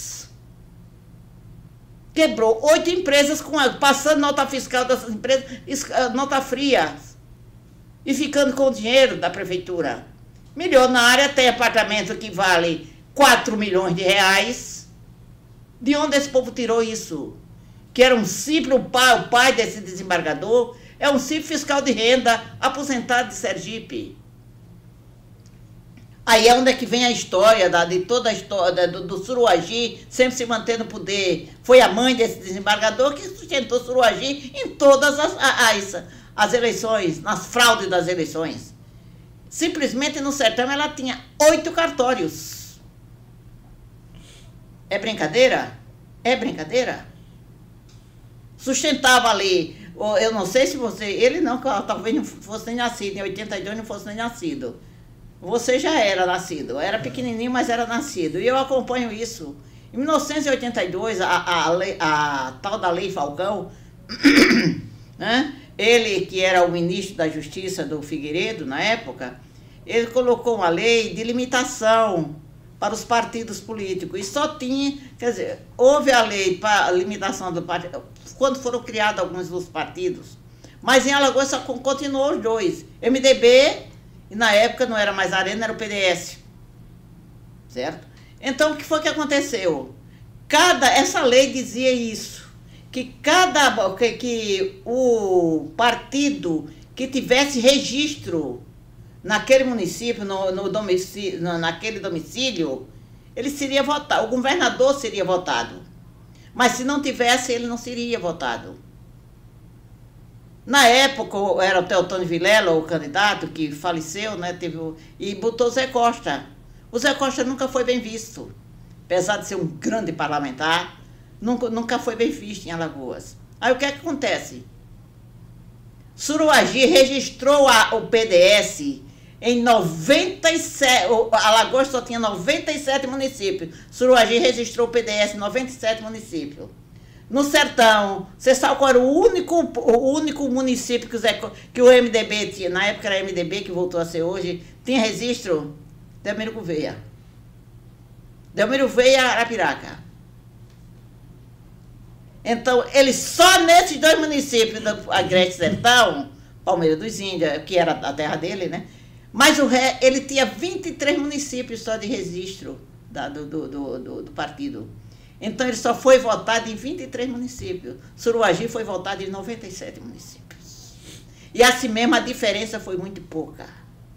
Porque Maceió, Rio Largo, colocaram o voto em cima do Zé Costa, que não foi brincadeira. E teve uma diferença só de, de 10,4% de voto. De, de, de, de da diferença do Suruagi para o Zé Costa. Ele, e sabe quantos, quantos cartórios a dona Cacildinha Damasceno Freitas tinha na mão? Oito, no sertão. E que botava o maior empecilho para, isso Zé Costa me disse, botava o maior empecilho para não registrar candidato, para não registrar o partido em todo. Nesses municípios o MDB não existia. Então, aí, como você, como, quando você começa a ver a história política, já que você é um, um advogado nessa área aí, e eu estou colocando isso, eu vou até lhe dar o ensaio que eu estou fazendo. Estou colocando isso nos mínimos detalhes, aí você vê a ditadura do Suruagi em Alagoas, assim como é a ditadura do Lula. Só que a ditadura do Lula tem tempos, tem dias contados. e a senhora falou uma coisa polêmica aí, que inclusive o CNJ recentemente é, eu não sei como é que as coisas fluem, porque o CNJ se posiciona, vem umas determinações e de repente colocam panos frios, que é a questão dos cartórios em Alagoa, né? Um problema crônico, crônico né? Isso aí. Crônico, crônico. E para a semana eu estou fazendo três programas em cima disso, certo? E eu estou, o CNJ, já passei muita coisa para o CNJ, tem muita gente. Mas acontece o seguinte, meu amigo. O problema lá em Brasília se chama Humberto Martins e Renan Calheiros. Eles seguram tudo. Seguram tudo. Sabe por quê? Não Humberto Martins. Mas o Renan, ele tem, quando ele foi ministro da, da Justiça, ele fez dossiê da vida de todas essas pessoas. E como é um grande do canalha, vigarista, pilantra, ele faz chantagem. Porque essa, eu estou com a entrevista marcada com o Sérgio Moro, lá em Brasília, é, quando, eu estive, quando eu for lá, e eu vou perguntar a ele, por que você não prendeu Renan Calheiros até na Lava Jato? Porque você sabia que toda a fomentação da Lava Jato só teve o nome, Renan Calheiros. Então, os cartórios são um caso muito sério. Arapiraca está com um caso seríssimo, que para a semana vai ser um dos programas da, da, da do Encare os Fatos sobre, sobre a, a, a manipulação que é feita no, em um dos cartórios de Arapiraca, que é comandado por uma pessoa chamada Tutimé Zairan. Desembargador, né? Desembargador. É, é, é, roubo de terra de, de particulares, que é um negócio sério. Terras que valem fortunas, verdadeiras fortunas, de 2 bilhões de reais. É uma, é uma causa de 2 bilhões de reais de uma figura que, que era dono de Arapiraca. Hoje é que os familiares estão vendo que tudo foi feito na terra dessas pessoas e eles não receberam um centavo. Tudo falsificado dentro de um, do cartório do famoso Tadeu lá em Arapiraca.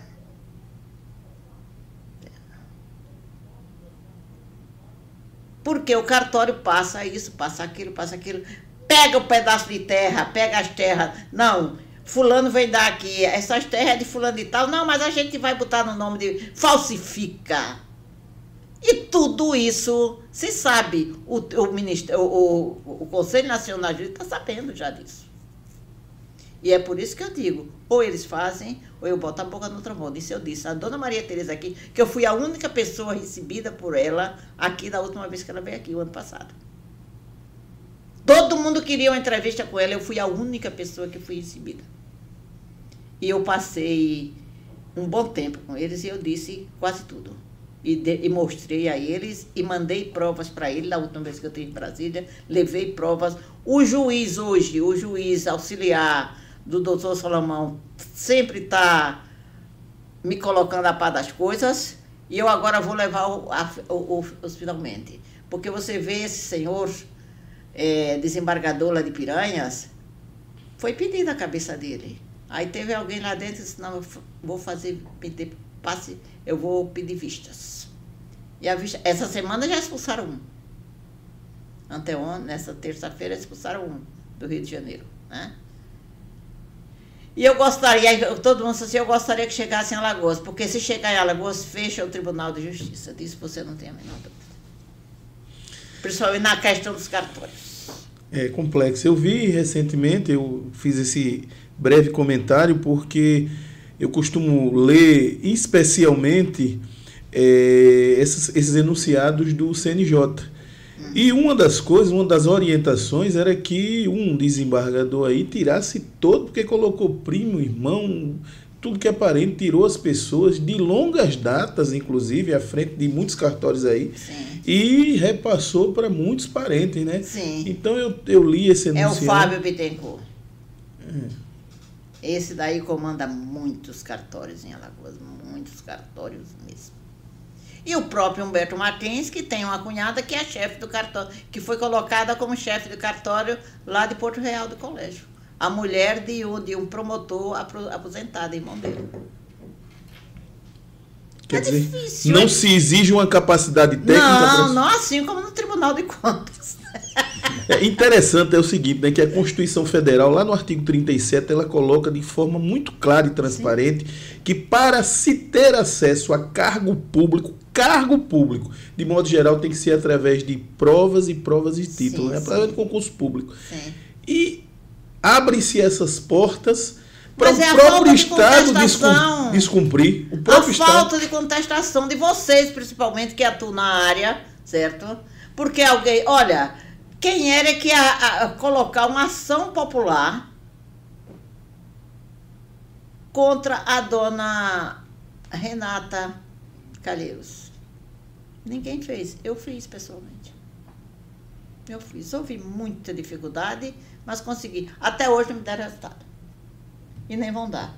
Eu vou, vou levar prontinha, bonitinha para o CNJ e dizer, olha aqui, tá vendo se eu fiz e engavetaram para não mexer com a mulher do senador e hoje ministro do Lula. Certo? Um cara como Cristiano Mateus, que roubou duzentos e tantos milhões de reais da prefeitura, hoje está ocupando um cargo de assessor especial na Secretaria da Agricultura do Estado de Alagoas. Que em outros tempos, em outros tempos, ele estava na cadeia. Hoje não, hoje é uma pessoa muito benquista, muito benquista. E você sabe o que é que se passa em Marechal Deodoro? Tomara que o Cristiano já volte, tomara... Aí fica difícil, né, meu amigo? Fica difícil. Fica difícil. Quanto tempo a família Jatobá manda naquela região ali? Jequiá, Marechal, é, São Miguel dos Campos e Roteiro. Quanto tempo? Ainda são eles que comandam o roteiro? Tiram a filha, bota o genro, bota isso, e a coisa continua. Quantos anos? 28 anos que a família Ricardo Pereira manda em São José da Tapera. E agora está se fazendo toda a manobra para que fique a vice-prefeita. Que o Jarbas não pode mais ser porque está com muitos processos, muita coisa Aí vai ficar vice-prefeita. Você sabe quantas horas por semana essa moça trabalha? 180 horas por semana. Ela trabalha na prefeitura de. Ô JHC, prefeitura de Maceió como médica. Na Uncinzal como médica, no estado como médica e na prefeitura da, do, do município dela como médica. Sabe onde ela mora? Maceió. O irmão dela, prefeito, mora em Maceió. Raramente vai lá, mas de vez em quando vai, sabe? De vez em quando. Então são essas. Quando hoje o CNJ, até o CNJ, é, obriga o juiz a morar na, na, na cidade que ele está. Imagina, vai lá ver se. Eu estou até fazendo esse levantamento para ver quem é que está morando na cidade. Ninguém! Ninguém! O cara lá de, de, de, de Propriar, que é alagoano, feitosa, ele mora aqui em Maceió. É juiz em Propriar e mora em Maceió. Juiz em Propriar, em Sergipe, mora em Maceió. Só vai lá terça ou quarta quando é chamado. Então são essas coisas todas que não, eu tô sozinha para fazer isso. E todo mundo tem que fazer, todo mundo tem que cooperar. Principalmente aquelas pessoas que se acham indignadas como vocês, certo? Todo mundo tem que fazer, vamos fazer. Vamos fazer. Ah, não faz porque não ganhou um emprego. Eu não preciso. Aí eu digo logo, eu não preciso disso. Ah, ontem mesmo colocaram um comentário que eu achei um absurdo. Assim, ela só fez isso em cima do prefeito de Oliveira porque ele não deu emprego a ela e também não participa das audiências. Já passei da idade. Nunca participei nenhum. E hoje não tem mais, né? Como fazer o negócio. Porque, ó, você ver o, o a ignorância, a que ponto chega. Você acha que eu vou me submeter a um salário mínimo na prefeitura de, de, de, de, Olivença, para não falar mal do prefeito? Eu não falo mal do prefeito. Eu digo aquilo que ele faz de errado. Aliás, ele não faz nada certo, ele só faz tudo errado. Então eu digo isso. Certo? Tanto que depois da, da, da denúncia de anteontem, ontem mandaram me dizer, a porta da casa dele agora está fechada, a mulher está morando numa mansão que ele construiu num condomínio de luxo em Arapiraca. Agora não atende mais ninguém. Na casa dele ninguém chega mais, as portas estão fechadas. A prefeitura não atende. Então são coisas, gente, que hoje, no pleno século XXI, não tem como mais não fazer denúncias, não tem como não cobrar, certo? Porque está tudo aí. Mas por comodismo disso, daquilo, daquilo ninguém faz. E são esses 40% que você falou aí, que futuramente o comodismo vai pegar. Porque eu tenho filho, eu tenho marido, eu tenho mulher, eu tenho mãe, eu tenho irmã, então não vou fazer nada. Ao contrário da minha casa, é que as irmãs dão incentivam, elas incentivam, certo? Os irmãos e as irmãs incentivam. O companheiro é quem mais incentiva, mais incentiva. Certo? E os grandes amigos também, certo? Parecida, não, não baixa a cabeça. Não baixa a cabeça. Eu digo, nunca, jamais eu vou baixar a cabeça. Ah, porque botaram que você foi preso. Eu digo, ah, que legal. Eu encontrei, eu estava comprando linha, porque às vezes uma terapia, eu gosto de costurar, gosto de bordar. Estava comprando linha numa casa chegaram quatro pessoas de, de, de, de Américo Vieira. Eles disseram que era de Américo Vieira. Mãe, filha, genro, uma turma lá para tirar fotografia comigo. Ah, me disseram que você estava preso. Eu digo, não estava vendo eu comprando linha retróica, é para levar para prisão lá, para fazer as coisas. Perdeu tempo, né? Já aconteceu de, de alguém, algum político, alguém. É, e ameaçar a senhora Ameaçar? na rua, alguma coisa assim? Não. Isso não. Nunca chegou ninguém para questionar alguma coisa? Só o Xepa, irmão do desembargador, é que manda sempre as pessoas saber onde é que eu tô, passa por mim naquela coisa de ameaça. Mas eu Será que não é logo. cuidado, não? Pode ser cuidado, né? Ah, pode ser. Querer saber É onde você sabe, tá, né? É quem sabe. Eles passam por mim, eles olham, eu já conheço as pessoas, são figurinhas tarimbadas, carimbadas, né? Eu já conheço, aí não adianta. Tomo meus cuidados, claro, eu não vou, não vou. Primeiro que eu não gosto de sair à noite. Para mim, a noite é para dormir, né? Já fui desse tempo, mas é uma vez ou outra, tal, não gosto de sair em Maceió. Porque em Maceió todo mundo é parente, todo mundo é amiga, aí vão dizer, olha onde daquela tal, né? E É, por aí. Porque uma certa vez eu entrei com ele num restaurante famoso aqui, mas tava assim de político um dia de sábado de noite. Todo mundo olhou, eu digo, tá entrando a Vera Fisch dos anos 70. Bota uma fila. Entrei jantei, saí. Aí chegou um cara, ah, doutor, o carro do senhor tá onde? Eu cheguei se nós viemos de Uber. Ah, foi, foi. A senhora vai chamar Uber, eu posso chamar? Não, pode deixar. Porque a gente tinha ido do carro, né? Aí saímos, fomos até a praia, voltamos, chegamos. Eu digo, aquilo ali foi mandado para saber qual era a placa do carro da gente para seguir. Então a gente foi na praia, passeou e tal. Quando foi depois pegando, não tinha mais ninguém, chegamos, pegamos, vamos embora. Porque eu sei disso, essas coisas, então eu tenho que tomar cuidado. Nisso aí eu tenho que tomar cuidado. Agora eu ando muito de ônibus, porque eu sou uma pessoa civilizada. Né? Eu não dirijo, não tenho carro e nem posso manter carro. Então, como pessoa civilizada, e o André Costa, o André da SMTT, tá difícil de andar de ônibus, tá difícil de andar de pé e tá difícil de andar de carro em Alagoas, em Maceió. Ó, por favor, né? Hoje eu HC, por favor. Eu reclamo muito do André porque eu acho ele muito incompetente. Primeiro é um policial federal que não fez nada, não faz nada e tá, tá numa boquinha, pegou a boquinha. Porque a história aqui é pegar a boquinha para ganhar mais, né? Então, fazer alguma coisa, né? E eu tenho meus cuidados, sinceramente eu tenho meus cuidados, mas eles nunca é, ameaçam assim de dizer, ah, os dias dela estão contados, estão, assim como de vocês. Todinho. A natureza sabe o dia que eu vou. eu não sei, nem quero saber. Mas ela sabe, né? Ela sabe. Dona Maria Aparecida, eu queria também saber que é um tema que é muito polêmico. Eu queria saber a opinião da senhora sobre o caso Braskem, em Maceió. Ah, aquilo ali eu estou fazendo um roteiro. Ah, tá vindo vídeo novo aí. Tá, Daqui a pouco eu vou perguntar tá, para a senhora o que tá. vem aí no Encara tá, Fatos mais tá, pra frente. Ah, tá. Eu estou fazendo roteiro porque aquilo ali eu acompanhei de perto, né? A criação daquilo ali. E outro dia, um amigo mandou e eu fui à, à, à Biblioteca Pública do Recife porque para implantação, porque aquilo ali era da Dipom. Eu não sei se vocês lembram disso. Não lembram, não lembro porque foi em 1973. Né? Nessa época eu trabalhava em Palácio. Né? E o, o doutor Afrânio, foi o doutor Afrânio Lage quem fundou aquilo ali, atendendo a um pedido do Ernesto Geisel. Que o doutor Afrânio Lage era muito amigo do Ernesto Geisel. Né? E que o Ernesto Geisel ah, foi correspondente de guerra aqui no Nordeste da Segunda Guerra Mundial, como o doutor Afrânio também foi. Ele era secretário de Fazenda do governo do estado da Paraíba. Né? E como ele é uma pessoa muito química, né? ele gosta muito de química, dessas coisas todas, gostava, né? Que não, não, não é?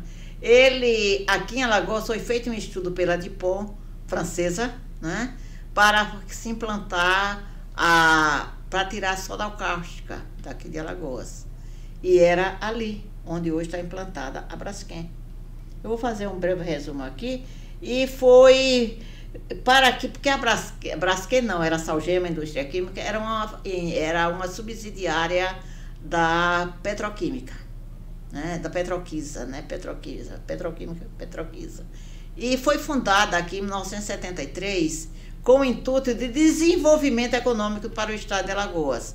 Nesse, na, na época foi, foi tomada emprestada ao BNDES, né? não era DS, era BNDE, através da Sudene eu tô com esse decreto, eu tô colocando tudo isso no, no, no documentário, pelo doutor Afrânio Lages, para. Na época foram 165 milhões de cruzeiros, que hoje representa 165 milhões de reais, para incrementar a fundação da, do Salgema Indústria Química em Alagoas. Né? E que foi, durante muito tempo, retiraram aquele pessoal dali do Pontal, né, que ali era uma vila de pescadores. Foi o primeiro conjunto habitacional feito com a intenção de colocar as pessoas para sair dali daquela área, uhum. que foi o Salvador Lira, né? Todo mundo que perdeu a casa ali no, no Pontal, onde foi implantada a Salgema Indústria Química, é, foi morar no Salvador Lira. Né? E essa, ela só explorava a soda cáustica e o sal, somente isso, certo? Em mil, e esse foi se passando, né? Muito, o primeiro diretor da, da Salgema foi o doutor Luiz Riso. É, foi nomeado pelo governo do estado de Alagoas, Afrânio Lages. Né? Que foi o Afrânio Lages quem implantou um conjunto chamado Jardim Acácia. Certo? Foi o Jardim Acácia também, ele começou a implantar o Jardim Acácia porque estava vindo muita gente do sertão para cá, porque no sertão não tinha mais trabalho para ninguém.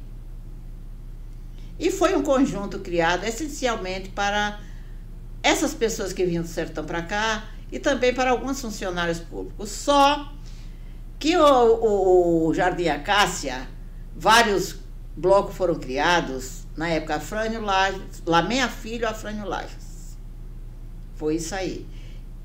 Agora um, um prédio com quatro andares, com uma sapata de 50 centímetros. Não sustenta. Não sustenta. Outra coisa, feito, construído num lamaçal, que era o caso ali da, do Jardim Acácia. Ele talvez lembre que quando chovia, não passava nem ônibus ali. Não, não entrava ou não entrava nada, aquilo, ali chegava ao meio. Olha, você faz uma casa no lamaçal, você quer o quê? É. Certo? E foi, e, e, a, e a Salgema, que era uma, uma estatal, sempre se desenvolveu bem. Né? Aí acontece o seguinte, em 1998, com a abertura, 97, 98, com a abertura da venda das estatais, é um decreto do Fernando Henrique Cardoso, né? Da venda das estatais, como colocaram o Suruagi na rua, o Renan e o Mano colocaram o Suruagi na rua, né? O Antônio Carlos Magalhães, juntamente com o Renan Calheiros, vamos vender o que em Alagoas? A Salgema Indústrias Químicas. Foi Renan, Antônio Carlos Magalhães e Manuel Gomes de Barros que venderam, outra notícia aqui em primeira mão, que venderam a Salgema a Odebrecht. Certo? Foi aí que Renan começou a ser endinheirado. O que faz a, a, a Odebrecht? Porque muita gente diz assim, não, a Braskem é, uma, é a, a, coisa dela era aqui em Alagoas. O escritório central dela era aqui, era fundado aqui em Alagoas. Mas no momento que ela foi vendida, que a, a Salgem, a, a Salgem Indústria que foi vendida a Braskem, eles criaram a, a, a, a matriz na Holanda. Porque lá também eles exploram outro tipo de, de, de, de, de coisa química, mas eles exploram lá dentro da Braskem.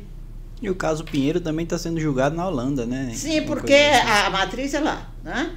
Aí o que é que acontece? Em 98, depois que o Suruagi foi né, fazer estudos onde ela podia explorar o sal e explorar outros, outros, outros produtos químicos, principalmente o sal vermelho, né? Que hoje é, é valorizado no mundo inteiro. Tanto que a Braskem tem lá no Himalaia, tem tudo quanto é canto isso aí. Hoje a Braskem é uma, uma poderosíssima, né? Poderosíssima. Aí o que foi que a Braskem fez? Vamos ver onde é que tem que a gente pode explorar. Olha, você me dá esse caneco aqui é para beber café, né? Tudo bem, tá aí o, o, o caneco para beber café. Você botou o café aqui, mas não perguntou se eu queria açúcar, isso, aquilo. Não botou nada. Eu olho o café, mas você não verifica, você esquece que não botou açúcar, que não botou. A, a, a, o adoçante não botou nada. Deixa pra lá. Eu vejo que ali não tem um café. Ali não tem açúcar e eu não tomo café sem açúcar, nem sem, sem adoçante eu não tomo, não. Mas ninguém se preocupou em fiscalizar o que a Braskem estava fazendo. Tudo botou, não, vai ser o grande desenvolvimento do Estado. Braskem, Braskem, não sei se vocês sabem, Braskem tem incentivos fiscais da Sudene. Tem incentivo fiscais da Sudene arranjado pelo Renan Filho. Certo? Aí fez o quê? Contratou uma empresa, isso em 2010, contratou uma empresa chamada Engemate. Que minha irmã moravam ali, né? E eu sempre passava ali e tal e colocou uns tubos, tamanho desse birô aqui. Todo mundo dizia que era saneamento básico. Nunca foi feito saneamento básico na, Bras, na, na, Salgema, na, no Jardim Acácia. Aqueles tubos era para tirar o sal que tinha sido feito com antecedência, né?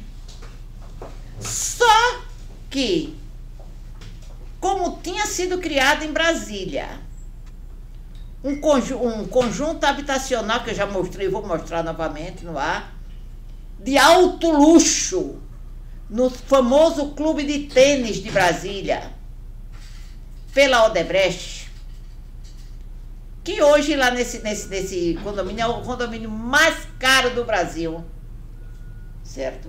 Na beira do Lago Sul. Eu vou mostrar agora, para a semana eu vou mostrar ele todinho, certo? No meu site principalmente. Hoje, quem mora lá? Ministros, quem mora lá? Altos empresários, até alto traficante de droga mora lá também, sabe? Que tá tudo em casa, né? Aí observa-se uma coisa. Você já viu o pôr de sol mais bonito do mundo do que aquele do, do, do Pinheiro, final de tarde? Era lindo mesmo. Era não, continua é. lindo. Aí o que acontece? Nós vendemos a Braskem para vocês, a, a, a para vocês, agora vocês façam o que vocês quiserem. Não vai haver fiscalização de ninguém. Nunca foi fiscalizado nada. E a Braskem pintando e bordando. Nunca foi fiscalizado nada. Aquilo ali, meu amigo, em resumo, foi um grande golpe. Um grande golpe para fazer o quê? Fazer um condomínio e que vai ser feito. O Ministério Público disse: não, não pode construir, não pode fazer isso, não pode. Vai fazer sim. Um condomínio onde era o bairro do Pinheiro. E, ali todinho, naquela, porque naquela uma marina ali, você imagina uma marina ali para chegar. Na realidade foi dado um cheque em branco. O cheque em branco. E prejudicou 91 mil pessoas. Inclusive a minha irmã que teve um AVC agora ainda decorrência disso. Certo? Foi dado um cheque branco para Braskem. Quando é agora, o ano passado, o ano atrasado, se vende a casal para quem? BRK. Os ativos financeiros da BRK são todos da Braskem. E que está causando esse rebu aqui em Alagoas tudo com participação de uma única figura chamada Renan Calheiros. Que esse Lúcifer está dizendo que não levar ele para não haver concorrente lá no inferno, sabe? A coisa é por aí. E isso está nos mínimos detalhes. Barra afundando, completou agora cinco anos. Não afundou um tijolo. Aqueles prédios que afundaram já vinham afundando há muito tempo. Por quê? Porque estava em cima do mangue. Com a sapata de 50 centímetros. E mais as escavações que a Braskem fez para, para colocar aqueles tubos. De, não tinha saneamento, as fossas eram todas ali. Ele colocou justamente os tubos para a, as fossas não chegarem no, no, no sal. Na exploração que eles estavam fazendo. Certo? Muita gente morando lá. Muita gente morando lá, ainda.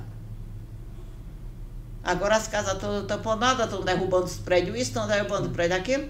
O Braskem tem que indenizar? Tem, indenizar muito, indenizar com muito dinheiro.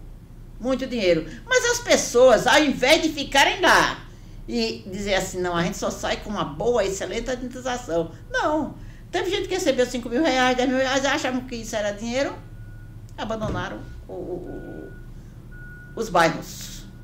Ah, mas tem buraco aqui, tem buraco aqui. Não tem, que foi uma coisa provocada pela própria Braskem, foi. Agora, com o aval de muitas autoridades. Disso não tem a menor dúvida. Muitas autoridades. Aí tá lá aquela coisa, aquele cemitério lá, aquela coisa, ora, parece o, o Iraque, né, depois da guerra. E o, a, a, Câmara de Vereadores de Maceió? Que... que legal, tem isso, né? Maceió tem, que legal, não sabia. Se insurgiu com relação a essa situação, eu vi, eu não sei se alguns queriam o teu o demérito, né, de Ah, hoje tá todo mundo, tá todo mundo querendo brilhar em cima da Braskem, né? Porque o Chico, o Chico Salles foi eleito com a venda dos terrenos da Braskem, né? Então todo mundo está querendo a mesma coisa. Eu chamo ele sempre de o agente, o agente imobiliário da Braskem, é o Chico Salles, o, o vereador. Eles se insurgem, mas eles não fazem nada. Por baixo a negociação existe. Isso não tem a menor dúvida. Menor dúvida. Ah, mas o JHC vai receber bilhões para. Sim, é IPTU que o Braskem tem que pagar para ele. IPTU que tem que pagar para ele? Tem sim. Ah, mas vai para fazer o, bre... o flechal de cima e o flechal de baixo. Aí a Defensoria Pública entra pedindo que só ofereceram 25 mil reais por cada pessoa. Um valor irrisório. Tudo bem. Mas acontece que chegou lá no Ministério Público Federal, no, na Justiça Federal, a Justiça Federal derrubou. Diz que as pessoas têm que continuar ali porque não há rachão, não há, há o isolamento social. Isso existe. O isolamento não existe. Porque eu fui a primeira pessoa a dizer há dois anos atrás ao próprio pro, é, é defensor público Ricardo Melro, dizer a ele, tão isolado, ele disse, eu vou lá. E ele foi lá, que é uma pessoa até que briga muito por essa, uma pessoa séria que briga por essas coisas aí. Ele briga, certo? Mas o, acontece o seguinte: hoje, agora, eles perderam totalmente. Por quê? Porque a Justiça Federal disse que não tem que ninguém sair dali. Eles ali precisam é de, de, uma, de um ajuste social, um ajuste econômico e social. Então, sem nada. E realmente eu fui lá, aí teve até uma moça que mostrou um, agora, recentemente mostrou umas, umas coisas assim rachadas. Mas acontece o seguinte, a casa dela é do tamanho dessa sala. E ela quis fazer um primeiro andar. Hum. Sem, aí aguentou, né? Não aguenta. Fica mais difícil, né? Fica difícil, né? Agora, para resolver essa questão do isolamento é complexa, né? Porque muito, muito. quer queira, quer não queira, aquelas pessoas estão ilhadas ali. Estão, estão. Então, Dizer... Agora a prefeitura tem que mostrar planejamento e tem que agir, né?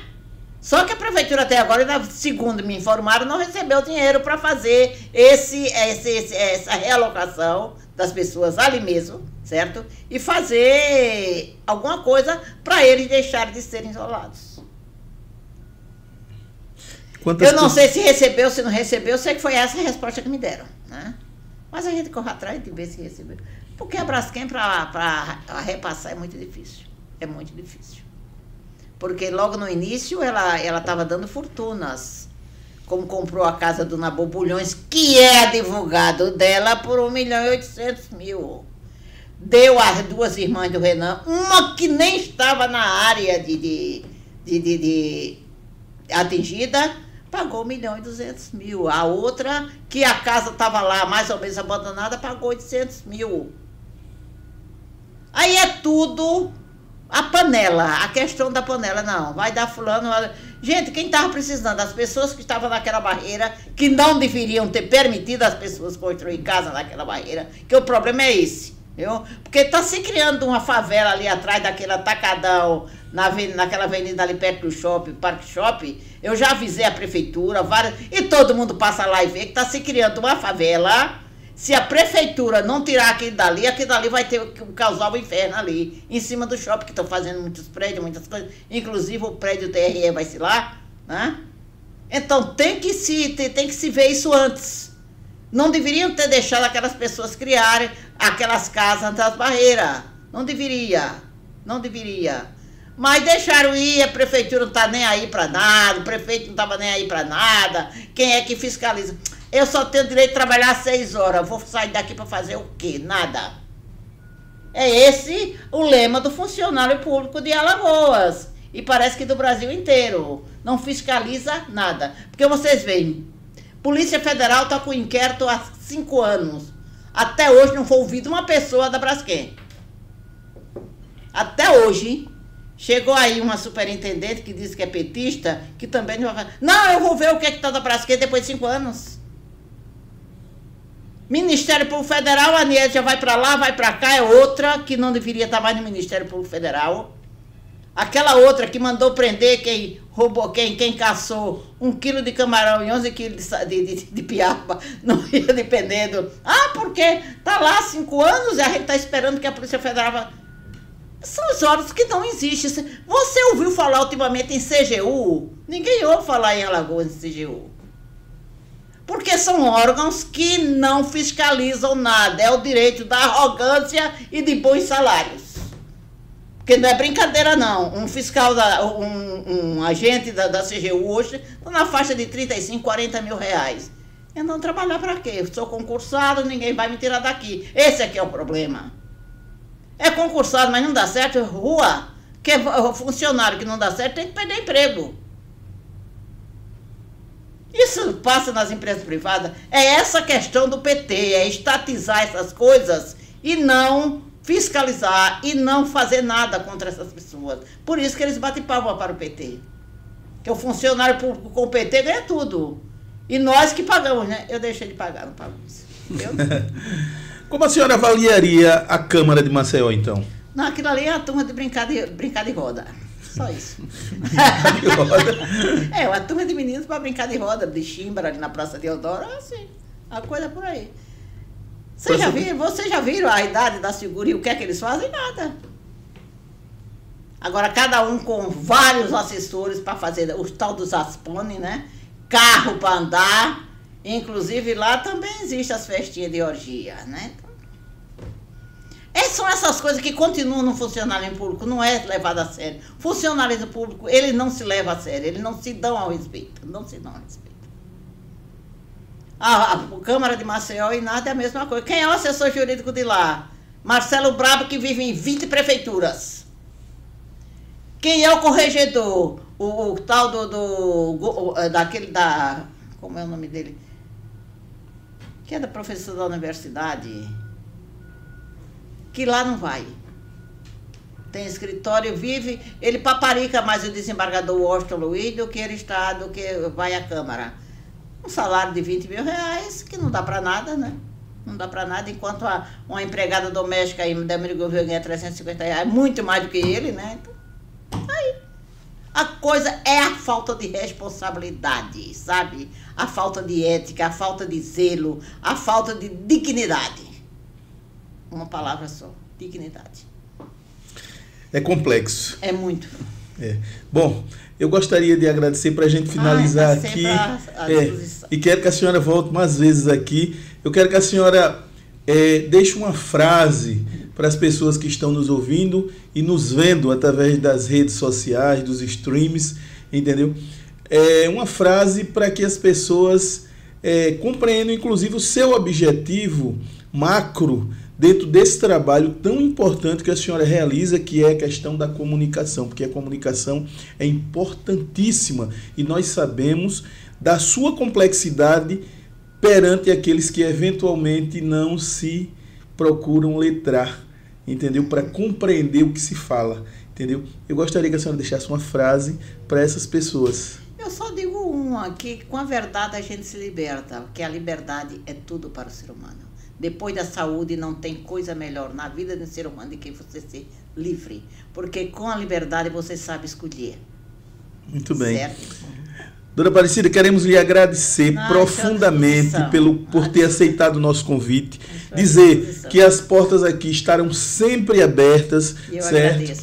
Agradeço muito. É, a você que está nos acompanhando nas redes sociais, nos assistindo, dá um like lá, segue a gente no canal, certo? É, busca, dentro desse conteúdo tão rico que foi colocado aqui, extrair o que há de bom e procurar, como já dizia lá atrás, é, o pequeno príncipe, né? Nós somos responsáveis por tudo que conquistamos. Então, assim, que aqueles políticos, que por aqui vão passar muitos, e nós vamos abrir espaço, porque esse espaço aqui é um espaço extremamente democrático, é, republicano, para que todos venham aqui e tragam, primeiramente, essa responsabilidade daqueles conteúdo, que lhe né? confiam né? é, e que lhe conteúdo. confiam o voto principalmente, né? Porque nos dói muito ver as pessoas mendigando uma consulta, mendigando um remédio e vou voltar como eu havia dito no início. Como eu vejo muita senhora fazendo social, pedindo às vezes fralda, quer dizer, são coisas tão pequenas diante dos recursos públicos que, que nós sabemos que chegam nos cofres dessas prefeituras, do munic dos é. municípios de modo geral. Então, assim, que. Trocam fralda por voto. É um absurdo. É. Que o próprio Cristo nos abençoe, certo? E siga a gente lá e dá um like no canal. Gente, muito obrigada. Divulga, Até suas, próxima. divulga suas redes sociais também, o canal. Ah, com e o certeza. que vem pela Eu- frente aí. Olha, gente, hoje estão fazendo uma certa chantagem com o meu com o Fatos no YouTube, mas hoje nós temos o site, né, que é o encareosfatos.com. Nós temos o, o, o blog, que é o blogspot.com, Encare os Fatos, bo- blogspot.com. E temos o Instagram, m.encarosfatos3. Tudo isso dentro do Encara os Fatos, porque nós temos, gente, que encarar os fatos. A gente não pode deixar eles despercebidos, a gente tem que encarar eles e tentar resolvê-los. Muito bem. Em breve vem muita novidade lá no canal. Ah, com certeza. Para a semana temos três vídeos, inclusive dois vídeos falando nessa máfia dos cartórios de Alagoas, que é uma coisa absurda, é uma coisa absurda. Vamos acompanhar. Que todo mundo também siga ah, o Encare os Fatos. É, E vamos em dá um like agradecer. lá pra É, dá contribuir, né? like. É, para ajudar, né? Exatamente. Para Tá. gente prosseguir. É. Tá, muito obrigada, gente. Obrigado, Até pessoal, pela audiência. Até a próxima. Um abraço a todos.